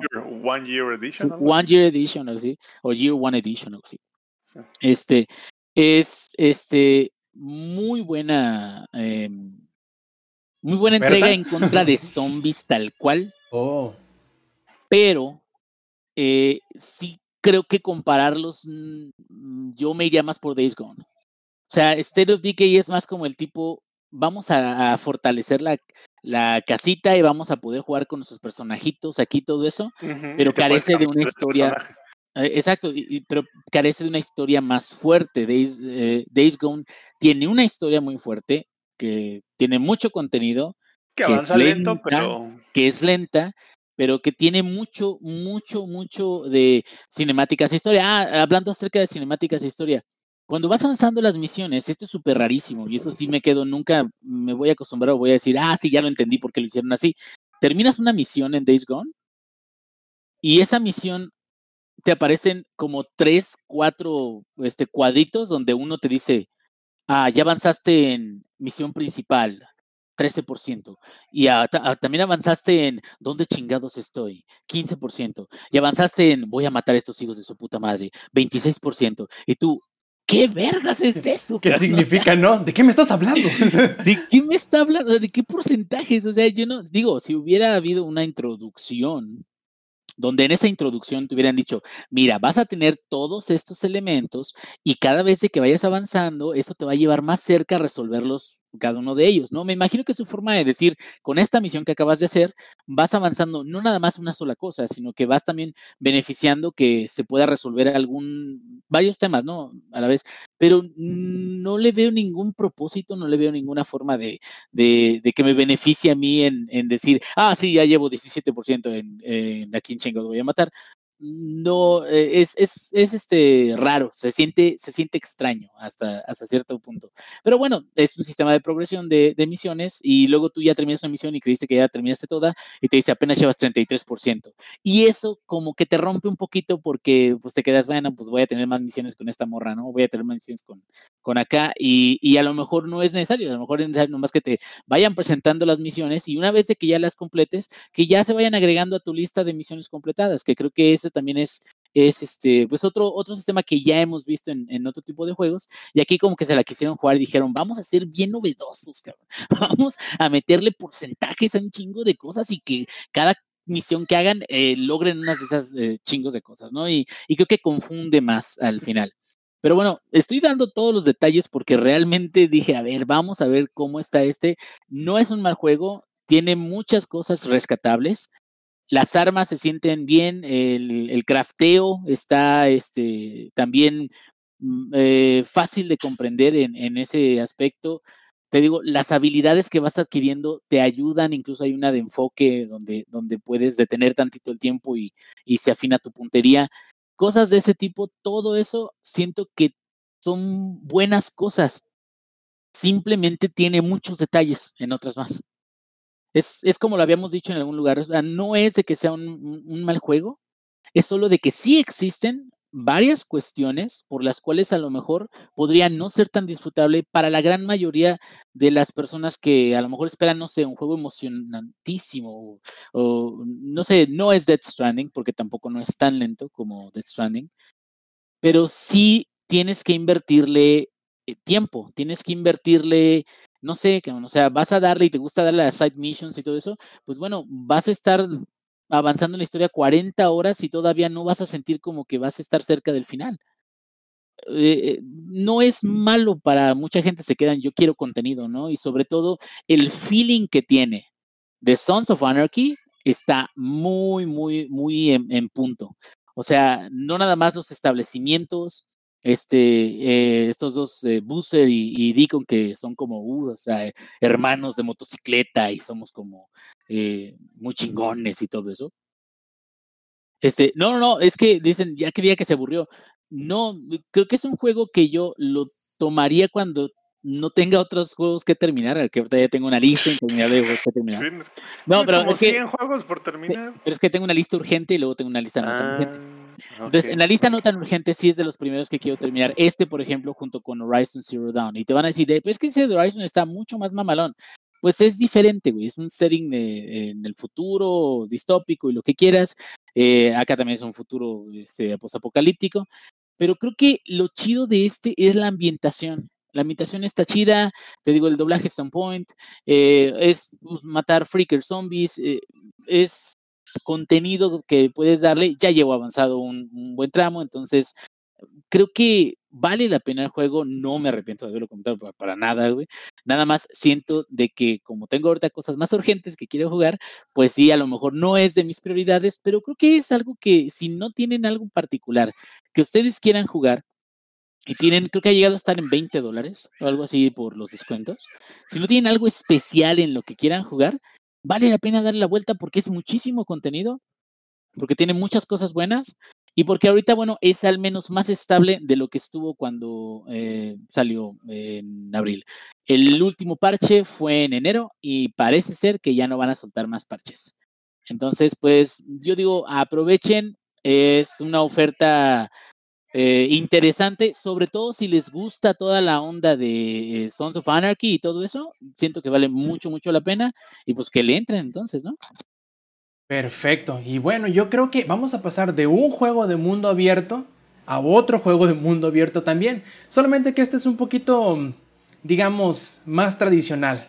¿Qué tan tradicional? Pues hablamos de Ghost of Tsushima, eh, que si no les suena, primero han estado viviendo en una cueva o en dónde, porque eh, creo que es el juego ahorita que está sonando. Primero porque acaba de salir el viernes pasado o antepasado. Ya, ya hasta perdí la noción del tiempo. El, viernes antepasado. ¿Es porque vives en una cueva también? Eh, sí, yo creo. Y, y me está pasando algo con Ghost of Tsushima que no me sucedía con un juego anteriormente. Porque estoy contando las horas para volver a ponerlo y seguir jugando. Primero que nada, ¿de qué va Ghost of Tsushima? Ghost of Tsushima se trata de la invasión mongola que como estamos viendo en, en el stream, em, llegan a la isla de Tsushima e intentan em, apoderarse por la fuerza de él y eh, por el otro lado vemos al terrateniente o al señor feudal que es el, el señor Shimura que busca repeler la invasión eh, mongola junto con su sobrino Jin Sakai que es precisamente en quien tú tomas este control y buscan cómo repeler la primera oleada de mongoles que como van a ver ahorita en el video pues fallan estrepitosamente y eso empieza la o eso de inicio a la trama del juego. Eh, las, los samuráis más importantes o más reconocidos de la isla porque está bastante alejado de Japón eh, caen o son derrotados durante esta primera eh, primer encuentro entre los mongoles y los japoneses. Y de lo que se trata el juego es que tú como Jin Sakai convertirte en lo que ellos llegan a llamar como el fantasma de Tsushima, que vendría siendo como que el yugo de los mongoles en su intento por no tomar el control, porque el control como que lo tienen, sino mantenerlo. Y tú vas a tener que, buscar distintos aliados dentro de tanto los Ronin, que son los samuráis que se quedan sin señor, como los antiguos compañeros o conocidos de la familia Shimura que estaban apoyando a precisamente el tío o tu tío como personaje principal. Y de eso se trata el juego a grandes rasgos. Obviamente que cada uno de estos personajes a los cuales tú tienes que reclutar van a tener sus situaciones muy en específico sobre las cuales tú vas a poderlos ayudar para que ellos te den... Eh, vas a tener que sacarlos del hoyo en el que están, por decirlo así, en el sentido de que yo te sobo la espalda y tú me sobo la espalda y me ayudas, ¿no? Entonces, el juego es muy bonito. Eh, tiene mucho estilo. No es el juego que se ve más grandioso en cuanto a la generación, pero aún así el estilo y el, el estilo y la personalidad lo tienen a raudales, se les sale hasta por los oídos. Eh, quizá en los primeros minutos que ustedes estén viendo ahorita en el stream o en el video, los que estén viéndolo en video, no parezca, pero es un juego de mundo abierto. Incluso las primeras em, imágenes podrían pensar que es un juego como digamos, un Warriors o un eh, Musou, pero no. Es un juego que más bien se parece en una mezcla entre Nioh, entre mm, Sekiro, y por el otro lado también, eh, digamos que esos son los dos polos. El, sistema de batalla es como entre un Nioh o un Sekiro, y entre un, digamos, Witcher o Assassin's Creed. Se me hace muy curioso porque tiene elementos de ambos. E incluso yo creo que este Ghost of Tsushima les va a venir a aguar la fiesta a Ubisoft en el momento en que quieran hacer el Assassin's Creed que tiene añísimo sonando, que supuestamente sería en el Japón feudal, que precisamente es lo que es Ghost of Tsushima. Es un juego de mundo abierto en Japón feudal, que yo creo que les quedó increíble en todo aspecto. Primero, valores de producción bastante altos como están viendo ahorita en las tomas cinemáticas, en la forma en cómo encuadran la imagen. Eh, tiene doblaje y subtitulaje en inglés, japonés, italiano, alemán em, y no sé, y creo que portugués incluso. Y tú puedes elegir entre cuáles de ellos. Por ejemplo, yo nada más por ser mamila y porque me lo permite, yo pude o quise ponerle el doblaje o las voces en japonés y el subtítulo en español. Claro, muchos dirán, Rob, pero no tiene el lip sync en japonés. Es cierto. Pero a final de cuentas creo que no le afecta tanto el que no tenga lip sync. Aún así, creo que mm, se... Mm, no te voy a decir que rescatan, pero sí se siente como más adecuado. tan adecuado se siente que en Japón le ha estado yendo muy bien en ventas porque creo que respeta bien no nada más el setting, no nada más los, los conceptos que, entre los cuales baila el personaje principal, que de un lado está el honor completo del guerrero samurái que tiene que ver al, rostro, a la persona contra quien se enfrenta y a quien mata, Y por el otro lado está como que la, la vía del ninja, ¿no? Que es esconderte, llamar, eh, distraer la atención de los enemigos, matarlos por la espalda, etcétera, etcétera.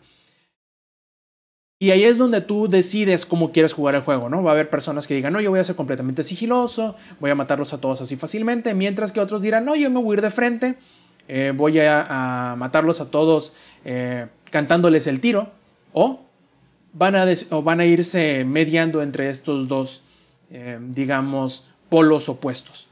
Pero no sé si recuerden en un capítulo anterior que estaba hablando o que estábamos hablando de precisamente Assassin's Creed Odyssey que muchos dirán, sí, este es un Assassin's Creed. Eh, podríamos decir que sí, se parece mucho a un Assassin's Creed.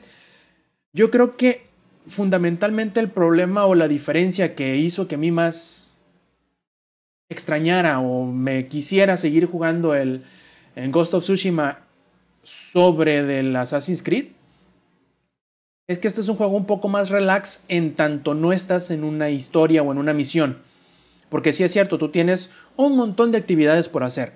Tiene las, em, las misiones principales, que son, al menos hasta donde voy porque no lo he terminado, eh, reclutar a los conocidos del clan de Shimura para que te ayuden a rescatarlo porque a tu tío no lo matan, solamente lo secuestran, o al menos hasta donde yo voy, quizás si fallece en un punto más delante de la historia. Eh, estás intentando, digamos que reclutar a gente para que te ayude a ir y rescatarlo. Mientras no estás en esas misiones, tú puedes hacer lo que quieras y en ningún momento nada te fuerza en hacer algo que tú no quieres hacer, que si bien recuerdan, era cierto, era cierto punto, hasta cierto punto mi molestia con Assassin's Creed Odyssey, en el que quería agarrarte de... Quería agarrarte del rostro y apuntarte de, mira, tienes que hacer esto o puedes hacer esto y hazlo en este momento. Sobre todo con sistemas como por ejemplo el de los mercenarios, que no te permitía ir a tu, mismo, a tu propio ritmo, ir buscando las actividades y haciendo las actividades que tú quieras, que aquí hay bastantes, ¿no? Tú puedes ir caminando o puedes ir sobre tu caballo en alguna parte del mapa, te puedes encontrar así a lo lejos eh, un zorro y, seguirlo y encontrar un altar, por ejemplo, que te dé eh, un, este, un amuleto de bendición, por decir algo, ¿no? O te puedes encontrar una terma que te sube la vida o puedes encontrar un campamento donde puedes eh, mejorar tus, eh, tu equipamiento o encontrar nuevas misiones secundarias. Pero nada de esto es obligatorio. Incluso si tú quieres, puedes únicamente estar tomando fotografías. Todo el juego, todo el tiempo. Y nadie te va a llegar y te va a presionar sino hasta el momento que tú quieras hacerlo. Y eso a mí me parece súper valioso. Porque si es cierto, los juegos pueden tener un montón de contenido, pero a mí me parece ilógico o contraproducente que al tener un juego de mundo abierto, en donde tú puedes, entre comillas, hacer lo que tú quieras, te estén presionando y no te permiten a tus anchas o en tu ritmo o en tu, no sé, en el momento que tú quieras, hacer lo que tú quieras. Y que no te lo permitan hacer, a mí me parece un fallo tremendo de cualquier juego de mundo abierto. Y eso te lo permite muy, muy, muy bien Ghost of Tsushima. Ahora bien, ¿Qué tanto se parece a otros juegos? Yo diría que es más parecido a Assassin's Creed mezclado con The Witcher que otra cosa. No se le notan unos valores de producción así súper increíbles en donde le puedes ver hasta cómo caga el caballo como en Red Dead Redemption 2. Pero tampoco creo que sea necesario. Eh, no creo que ese... No creo que matar a, a tus trabajadores para que lleguen a ese nivel de fidelidad innecesario eh, valgan la pena. Hasta ahora yo he visto que tiene la mesura eh, necesaria en esas cosas, que no te obliga a hacer actividades que tú no quieres, que te permite hacer lo que tú quieres y que además eh, prácticamente es una postal en todo momento. A mí me agrada bastante, voy a seguirlo jugando ahorita, llevaré, ¿qué serán? Estimado yo creo que como unos 10 o 12 horas de juego. Pero como no te lo dice en ningún momento y en ningún lado, es simplemente un estimado. Puede estar muy por debajo, puede estar muy por encima. Y la verdad es que es un juego hermoso, ¿eh? Ahorita viéndolo y este, dime, dime. ¿No has activado el modo Kurosawa? No porque creo que le quita un poquito la experiencia en el sentido de que tú tienes y puedes recolectar varias cosas en el mundo. Por ejemplo, recolectas flores para poder cambiar de de diseño a tu atuendo o a tus armas. Y también eh, recoges materiales para mejorar tu atuendo o, o tus armas. Pero con el modo Kurosawa, como pone todo en blanco y negro, incluso las alertas o las alarmas que te pone, los, los, los acentos que le da estas cosas que tú puedes recoger o encontrar, se los quita. Entonces, creo que le quita más de lo que le pone. Porque digamos que a lo que más podría favorecerle o en lo que yo le veo más utilidad a este modo es precisamente en el modo cámara, que ya lo tiene, tú lo puedes activar, lo puedes activar en cualquier momento. Puedes hacer que cambie la hora del día, puedes, eh, el clima lo puedes modificar, puedes volver en el tiempo, o sea, en el sentido de que, ay, lo hubiera tomado la foto hace tres segundos que dice tal cosa. Puedes hacer que vuelva en el tiempo y tomar la foto justamente en el cuadro que tú quieras. Puedes hacer que Jin creo que cambie de gesto, por ejemplo. No, sé por qué no lo he jugado. No le he puesto tanto atención al modo foto. ¿Por qué? Porque no soy de los que le. los que utilizan mucho el modo foto. Pero eh, sé que sí puedes volver o entre comillas moverle en cuanto a los cuadros que has estado. Entonces es un modo foto muy flexible. Puedes hacer lo que tú quieras con él y eso es bastante bueno. Como te digo, te permite hacer lo que tú quieras en el momento que tú quieras. Y por ejemplo, en el momento que estoy yo ahí en el video que están viendo, quisiera tomar una foto, en ese momento lo puedo hacer. Y es inmediato porque no ocupas meterte en ningún menú, solamente darle al, al botón hacia la derecha en el pad. Y es todo lo que necesitas hacer. Sí, el, el tanto Shadows of Mordor como Shadow of War tienen un, foto de, eh, un modo de foto parecido. Nada más que es eso de que puedes regresar en el tiempo para este, acomodarte mejor o acomodar mejor a tu personaje.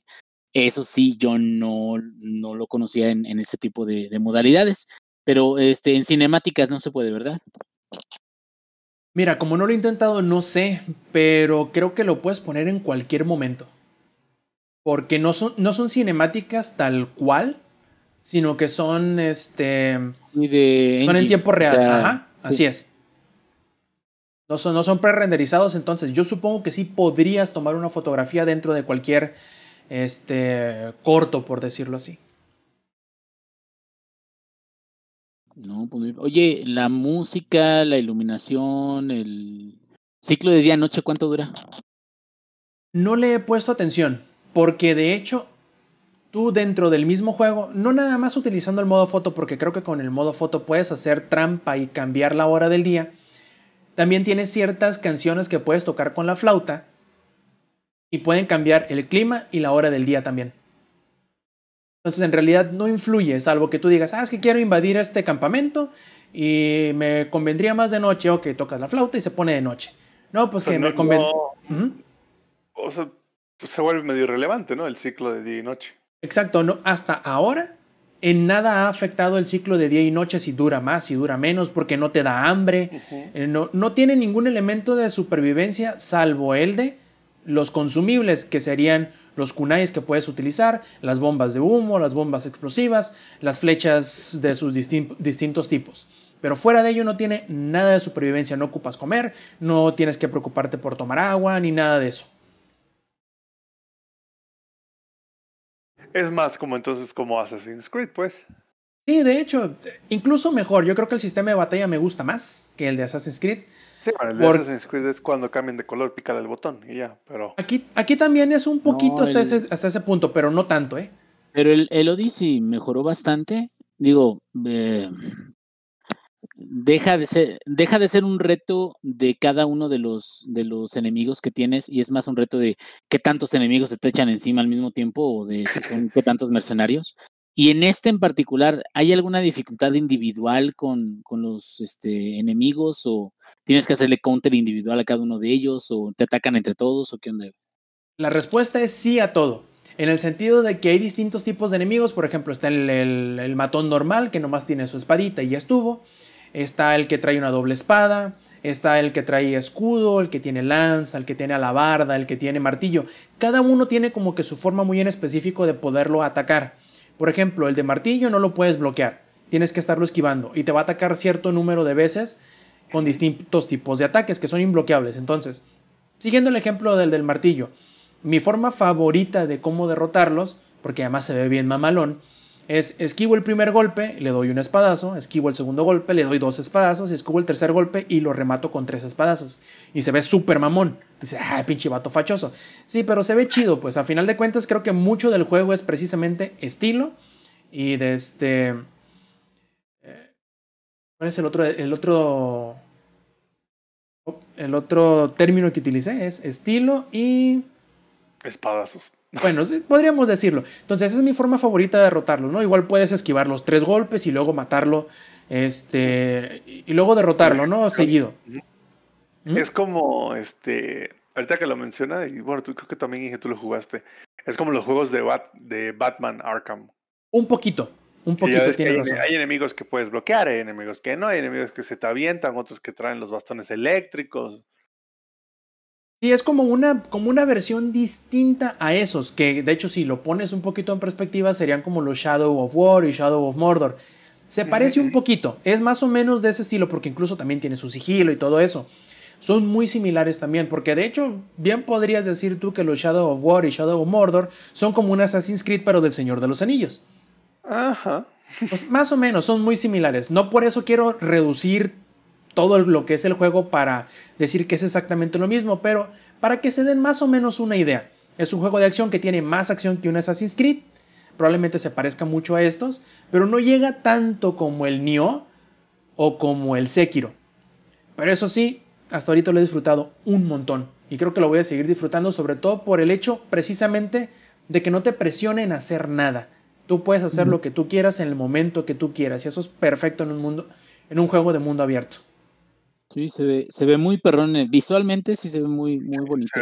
Este, oye, ¿y alguna, has, jugado alguna subhistoria? Bastante. sí, pero alguna que te haya hecho decir así de, ah, qué perrón estuvo este pedo, güey, así, digo, independiente, o sea, que no tenga, bueno, todo tiene que ver con la invasión mongola y con todo eso, pero alguna en particular que te hayas hecho decir, o sea, me interesa, no nada más, o sea, gracias a que acabo de jugar esta subhistoria, ya no, no estoy así de, ay, pues las voy a hacer por, por completar el juego, ¿no? Sino porque quiero seguir encontrándome con este tipo de, de experiencias, ¿no? Dije, quieres saber, ¿están al nivel de las de The Witcher 3 o no? Son en otras palabras. Son distintos, o sea, hasta ahorita yo no he encontrado, porque igual, voy muy al principio del juego. Em, la belleza de mucho de lo de Witcher es que tú hacías que la decisión que tú tomabas no era el hacer o no hacer una misión, sino que tú no sabías cuál de las decisiones que tomabas dentro de la misión iba a afectar en un futuro. Porque, por ejemplo, no sé si se considere spoiler, pero digamos que ya tiene, ¿qué? Cinco años de Witcher, entonces si no lo han jugado, creo que ya es más porque no lo van a jugar ya. Entonces, em, hay una misión en donde, o una, una serie de misiones en donde tú eliges o apoyas eh, quien tú quieres que sea el Kraken Krayt de Skellige, o sea, el gobernante del, archipiélago de Skellige. Y el, muchos dirían que la decisión es hacer la misión o no hacerla. No, la decisión es lo que tú hagas dentro de a quien apoyes. También hay ciertos diálogos en algunos encuentros con Jennifer o en algunos encuentros con Siri o en algunos encuentros con, con Tris, que eh, la decisión no es el hacer la misión o el hacer esos diálogos porque tienes que acercarte con ellas, sino lo que tú les digas. Entonces, aquí no sé qué tan escondidos estén las decisiones, porque si tomas ciertas decisiones dentro de las misiones, en qué le vas a decir o qué le vas a contestar a alguno de los personajes en cierto punto. Pero creo que no es necesariamente ese el objetivo del Ghost of Tsushima, porque muy similarmente a The Witcher, yo creo que lo importante o lo interesante no es la misión principal, porque The Witcher yo creo que lo más importante o entretenido eran las misiones secundarias, porque no sabías de qué manera iban a influir en la historia. Y aquí, en una forma muy similar, el personaje principal, Jin, no es necesariamente el más interesante. Es hasta ahora de todos los personajes secundarios que me he encontrado, bueno, comparándolos con los personajes secundarios, es como que el menos interesante. Es el más plano, es el más vaya, es prácticamente un mono de paja con una espada. ¿Por qué? Porque obviamente tú como, tú como jugador tienes que proyectarte sobre de él, no necesariamente em, vas a seguir un papel, ¿no? Sino que tú dices, yo voy a hacer así, voy a contestar cierta cosa y voy a hacer ciertas cosas a como yo quiera. Entonces, la historia principal, aunque sí, lo más interesante yo creo son las situaciones que van a llevar a vivir a Jean, que como estamos viendo en el video, eh, como que se debaten ciertas cosas, pero hasta ahora no he visto nada interesante. Las personalidades y las situaciones en las que te encuentras, a las personas que tú vas a reclutar, creo que son más interesantes todavía. Por ejemplo, reclutas a uno que era el maestro de armas, que es uno de los que medio te entrenó, y tienes que reclutarlo porque él no había no había estado presente en el encontronazo con los mongoles al principio del juego. Entonces tú llegas y te encuentras que él se encuentra en cierta situación y tienes que ayudarlo para que acepte en ayudarte y, y rescatar a tu tío. La primera misión. Pero todas las misiones tienen una seguidilla más de misiones y tú decides qué tantas hacer dependiendo qué tanto te interesa el personaje o la situación en la que se encuentre. Entonces, son bastante interesantes hasta ahora. Me he encontrado con dos de ellas y he avanzado bastante en cada una de ellas. Porque hasta cierto punto al hacer la mm, presentación, por decirlo así, que es la parte obligada de, conocer al personaje secundario, me dieron el suficiente pretexto para interesarme y quererles ayudar más allá de lo estrictamente necesario. No sé si me está explicando. Pero se me hace que sí son lo suficientemente interesantes tanto los personajes como las situaciones en las cuales se encuentran. Más que el personaje principal o la historia principal. Temo un poquito eso. Que la historia no sea lo más impresionante o lo más interesante, pero en los juegos de, mundo abierto creo que no necesariamente tiene que ser lo principal. Creo que el mundo el cual exploras, em, el setting y cómo te den la libertad de explorarlo es más importante que la historia principal por sí sola. Yo creo. no sé qué, piensen ustedes en cuanto a juegos de mundo abierto. híjole, yo creo que se volvieron ya como que un como que un mal necesario, ¿no? Y como que ya son muy populares. Muchos abusan de cosas repetitivas como Far Cry, por ejemplo. Yo creo que Far Cry hasta el 3 fueron buenos. A partir de ahí ya como que era solamente reciclar ideas de lo anterior el Primal me gustó, güey. El Primal siento que está chido, pero porque es completamente distinto en la era de las cavernas, güey. No tiene nada que ver con, con, los, anteriores. Y tiene modo survival que está muy perro, pero fuera de eso, sí, sí coincido contigo. Los Far Cry son, son 26 outposts y todos los tienes que tomar, güey. O sea, no mames. Y ahí se acabó. Entonces, digo, no, no creo que este de Ghost of Tsushima sea así, pero pues se ve bueno, pero tienes ahí un punto, Rob. O sea, muchas veces en los juegos open world tiende a perderse la historia principal por lo mismo de que te entretienes haciendo mil sidequests diferentes, ¿sabes? Y te puedes aventar cinco horas sin avanzar la historia principal. Haciendo y, me, me declaro culpable porque me pasa eso con Ghost of Tsushima, sobre todo porque es bien curioso, en muchos juegos de mundo abierto no siento, creo que no, la palabra correcta, no es obligación, pero creo que es algo muy cercano. ¿No es cierto? La obligación de hacer las historias secundarias. Y en este hasta cierto punto se me hacen lo suficientemente interesantes como para hacerlos sin sentirme obligado, pero porque lo quiero hacer. Entonces, muchas de las críticas que yo he visto por Ghost of Tsushima creo que tienen razón, pero no necesariamente que sean tan Em, detractantes del juego como a lo mejor lo pintan, en el sentido de que Ghost of Tsushima es un juego completamente ok y que podríamos decir que en ciertos puntos es más estilo sobre sustancia. Si tú esperas jugar Ghost of Tsushima y que sea el juego más revolucionario de la generación y que le dé el vuelto por completo a los juegos de mundo abierto, no lo vas a encontrar. Es otro mundo, es otro juego de mundo, de, mundo abierto. Pero si a ti te gustan los juegos de mundo abierto bien hechos, que tenga un setting hasta cierto punto, digamos que único, pero con estilo y que parece que sí representa bien el mundo o el setting en el cual decidió enfocarse, y que además te permita hacer cosas que te hagan ver bien genial como jugador, como por ejemplo a lo mejor ahorita lo van a ver los enfrentamientos, em, en donde llega Jin como por ejemplo y que dice, les van a hacer falta manos, cabrón, en pocas palabras, ¿no? No lo dice eso porque es un samurái y no puede insultar de esa manera, pero en fin, creo que tiene mucho estilo. Y si con eso, entre comillas, te puede bastar sin que sea el juego más revolucionario ni del género ni de la generación, puedes disfrutarlo mucho y te va, a entregar muchas horas de entretenimiento, sobre todo si te gusta explorar, porque creo que te da mucho, mucho espacio para explorar. Eh, tiene ciertos equipamientos que te llevan un poquito o te empujan o te, te indican hacia dónde ir un poquito sin decirte exactamente dónde es.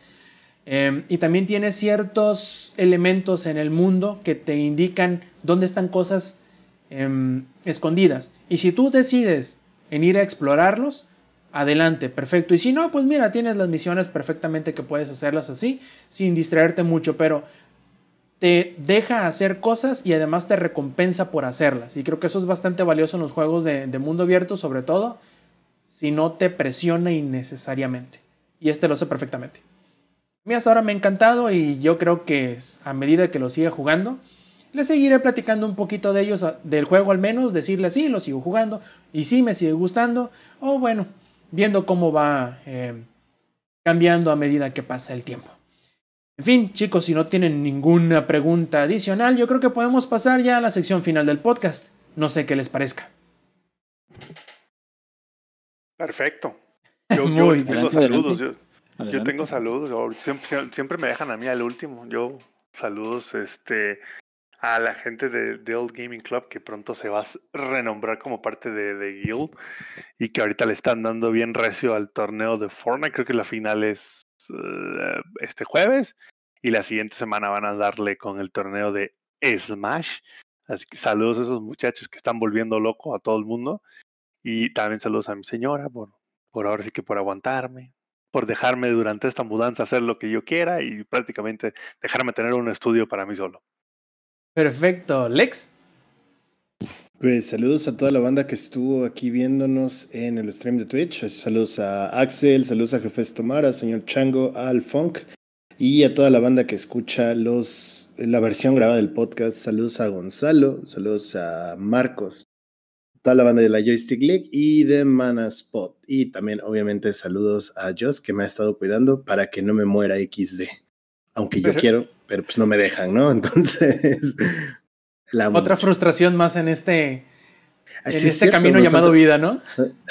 Además, ¿eh? digo, a toda, la, a toda el crew de Joystick League, incluido Giram, este, ahí luego les contaré una historia privada. Sí, sí, sí, ya me están flameando.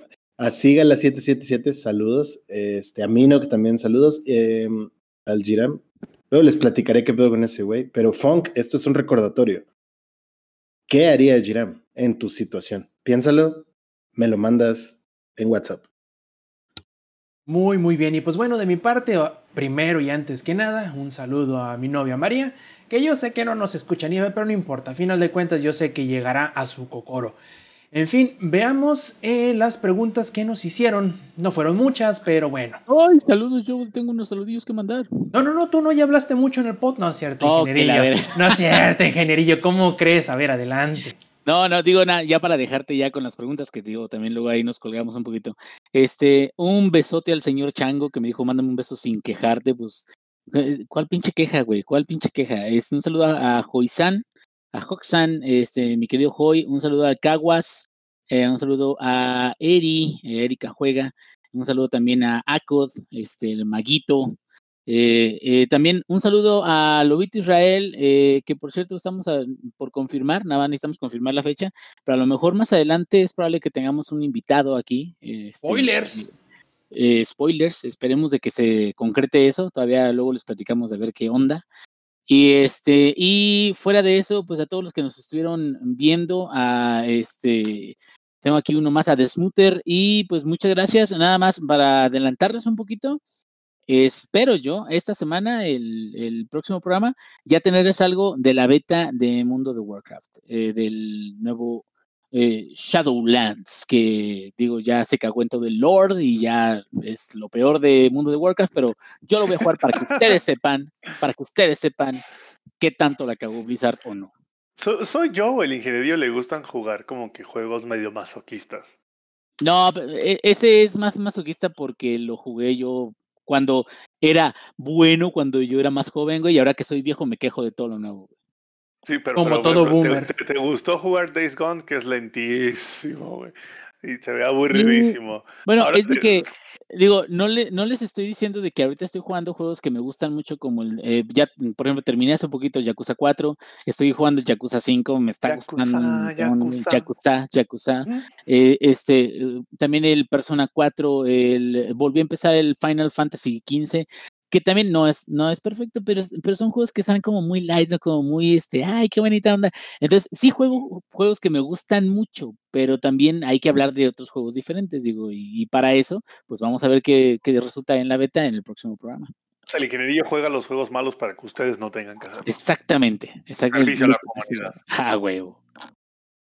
Muy, muy bien. Entonces, ahora sí, pasamos a los saludos. De hecho, déjenme leer un poquito algunos de los que estuvieron presentes durante la transmisión en Twitch. Muchas gracias por estar aquí. Y si quieren estarlo ustedes también, que no nos llevan este, vistos todavía, recuerden, los viernes a eso de las ocho y media de la noche, hora de la Ciudad de México, nos van a encontrar en twitch.tv diagonal langaria. En fin, entre los que estuvieron aquí estuvo Jefes Tomar, estuvo, a ver, déjenme ver quién más, Alex Mico, estuvo Lex P, que no conozco, debe de ser un patán. Este, Pendejo me queda mal, güey. un tal Axel Benjamín HP, otro tal Joystick Lee, que ahí ya le mandaron saludos también, Elipso, y quién más, creo que tenía otro por acá grabado. En fin, ah, el señor Chango, sí cierto que le pidió sus besotes al ingenierillo. Y Sí, por Cigala, último, Sí, se faltó el cigala. eh, el Cigala, exactamente, justo que quien iba a llegar, y también Minok, que también lo conocemos como Omega X0 en Twitter. Ahora sí, los saludos que tenemos eh, guardados. Un saludo a mi carnal Rion Jun hasta Japón y a mi compadre Roy Phoenix. Y como les decía, Omega X0 nos tenía una pregunta. Nos dice, saludos plebones, muy buena la versión de video y muy tentadora la ingenierillo OnlyFan. Primero esperaré a verles la cara para ver si costea que siga mejor el, el- la corazonada, ¿no? Que, que- que le crea al cocoro y se y simplemente pide el OnlyFans sin pedir nada más por adelantado. Está pasadito de tamales, pero es buena gente. Sí, no, y, y voy a estar sacando fotosets míos de no terminar juegos, güey, que de uno Uf, cada mes, a uf, huevo. el contenido que esperabas pero que no sabías que querías. y nos pregunta, ¿algo que coleccionen o hayan coleccionado? Lex. Híjole. Cartón. Este, sí, tengo Cartón mi y no colección de de, Magic caguamas. Gathering. O sea, además, además de los decks que tengo armados, de los Commander que tengo armados, tengo mi colección de cartas ar- de arte alterno de Godzilla. Este, el Funk eh, me regaló todo, todo su cartón este, de cuando él jugaba, de hace como 15 años. Y colecciono Meatloads de Caballeros del Zodiaco. Y rechazos. Y rechazos no, no amigo, porque yo ya soy un hombre casado, básicamente.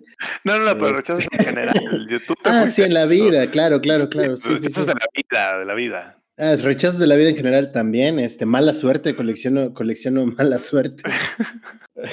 Pero físicamente, cartón de Magic y Caballeros del Zodíaco. ¿Ampi?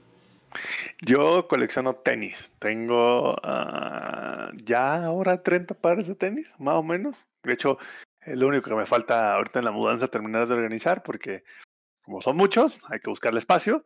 Entonces tengo mi colección como de 30, de los cuales como 8 son Yeezys, los demás son de Nike.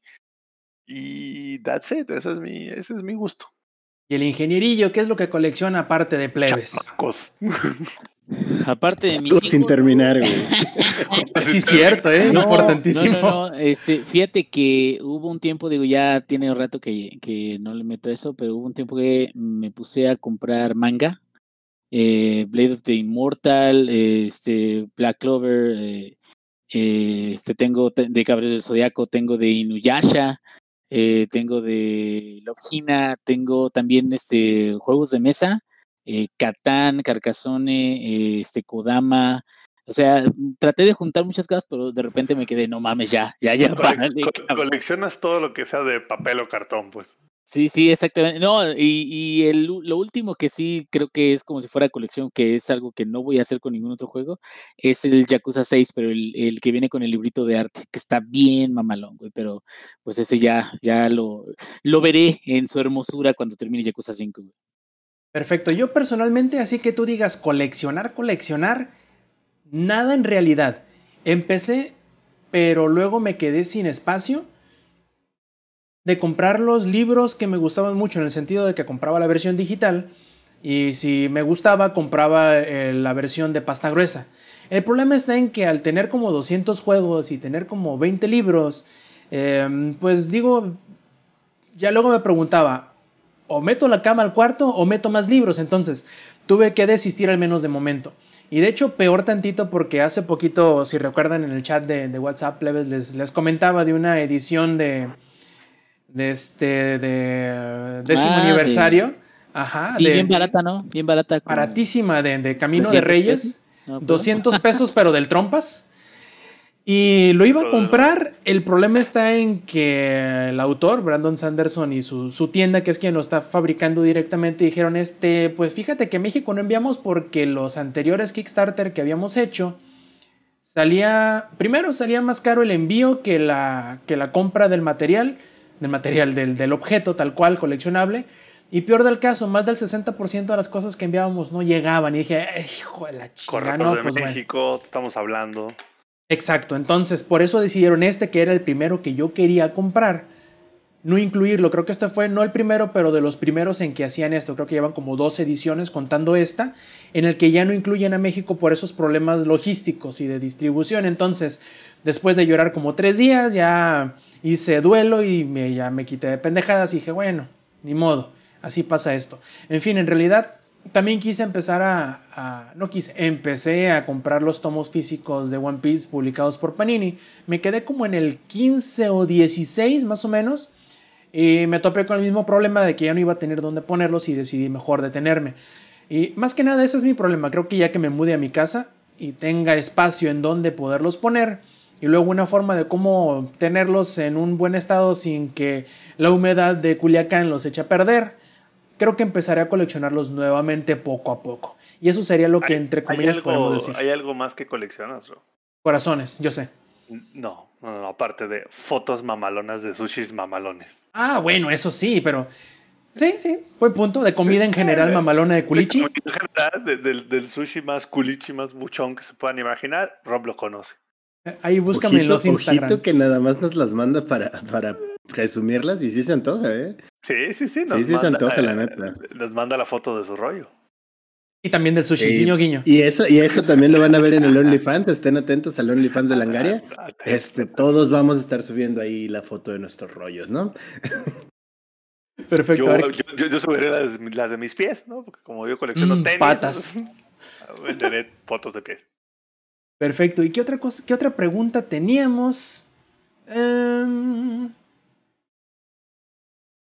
ah, pues nada más una, un comentario que hizo Tomar durante su leve participación durante el en vivo, en donde decía él, en relación a lo del Xbox Game Pass, que dice él que preferiría pagar una membresía para que me den chingos de juegos que ni voy a poder jugar. Si acaso los jugaría sin terminar, así, tipo ingenierillos. Ah, el chingazo por debajo de la mesa. Todos somos ingeniería, todos, güey, aunque no lo quieran, todos. Solo Así que tú ya saliste del closet. Soy él que salió del closet, güey, yo. No, no, no, el ingenierillo lo construyó ese closet, solamente que lo construyó por dentro, es muy inmenso. Sí, pásenle, pásenle todos.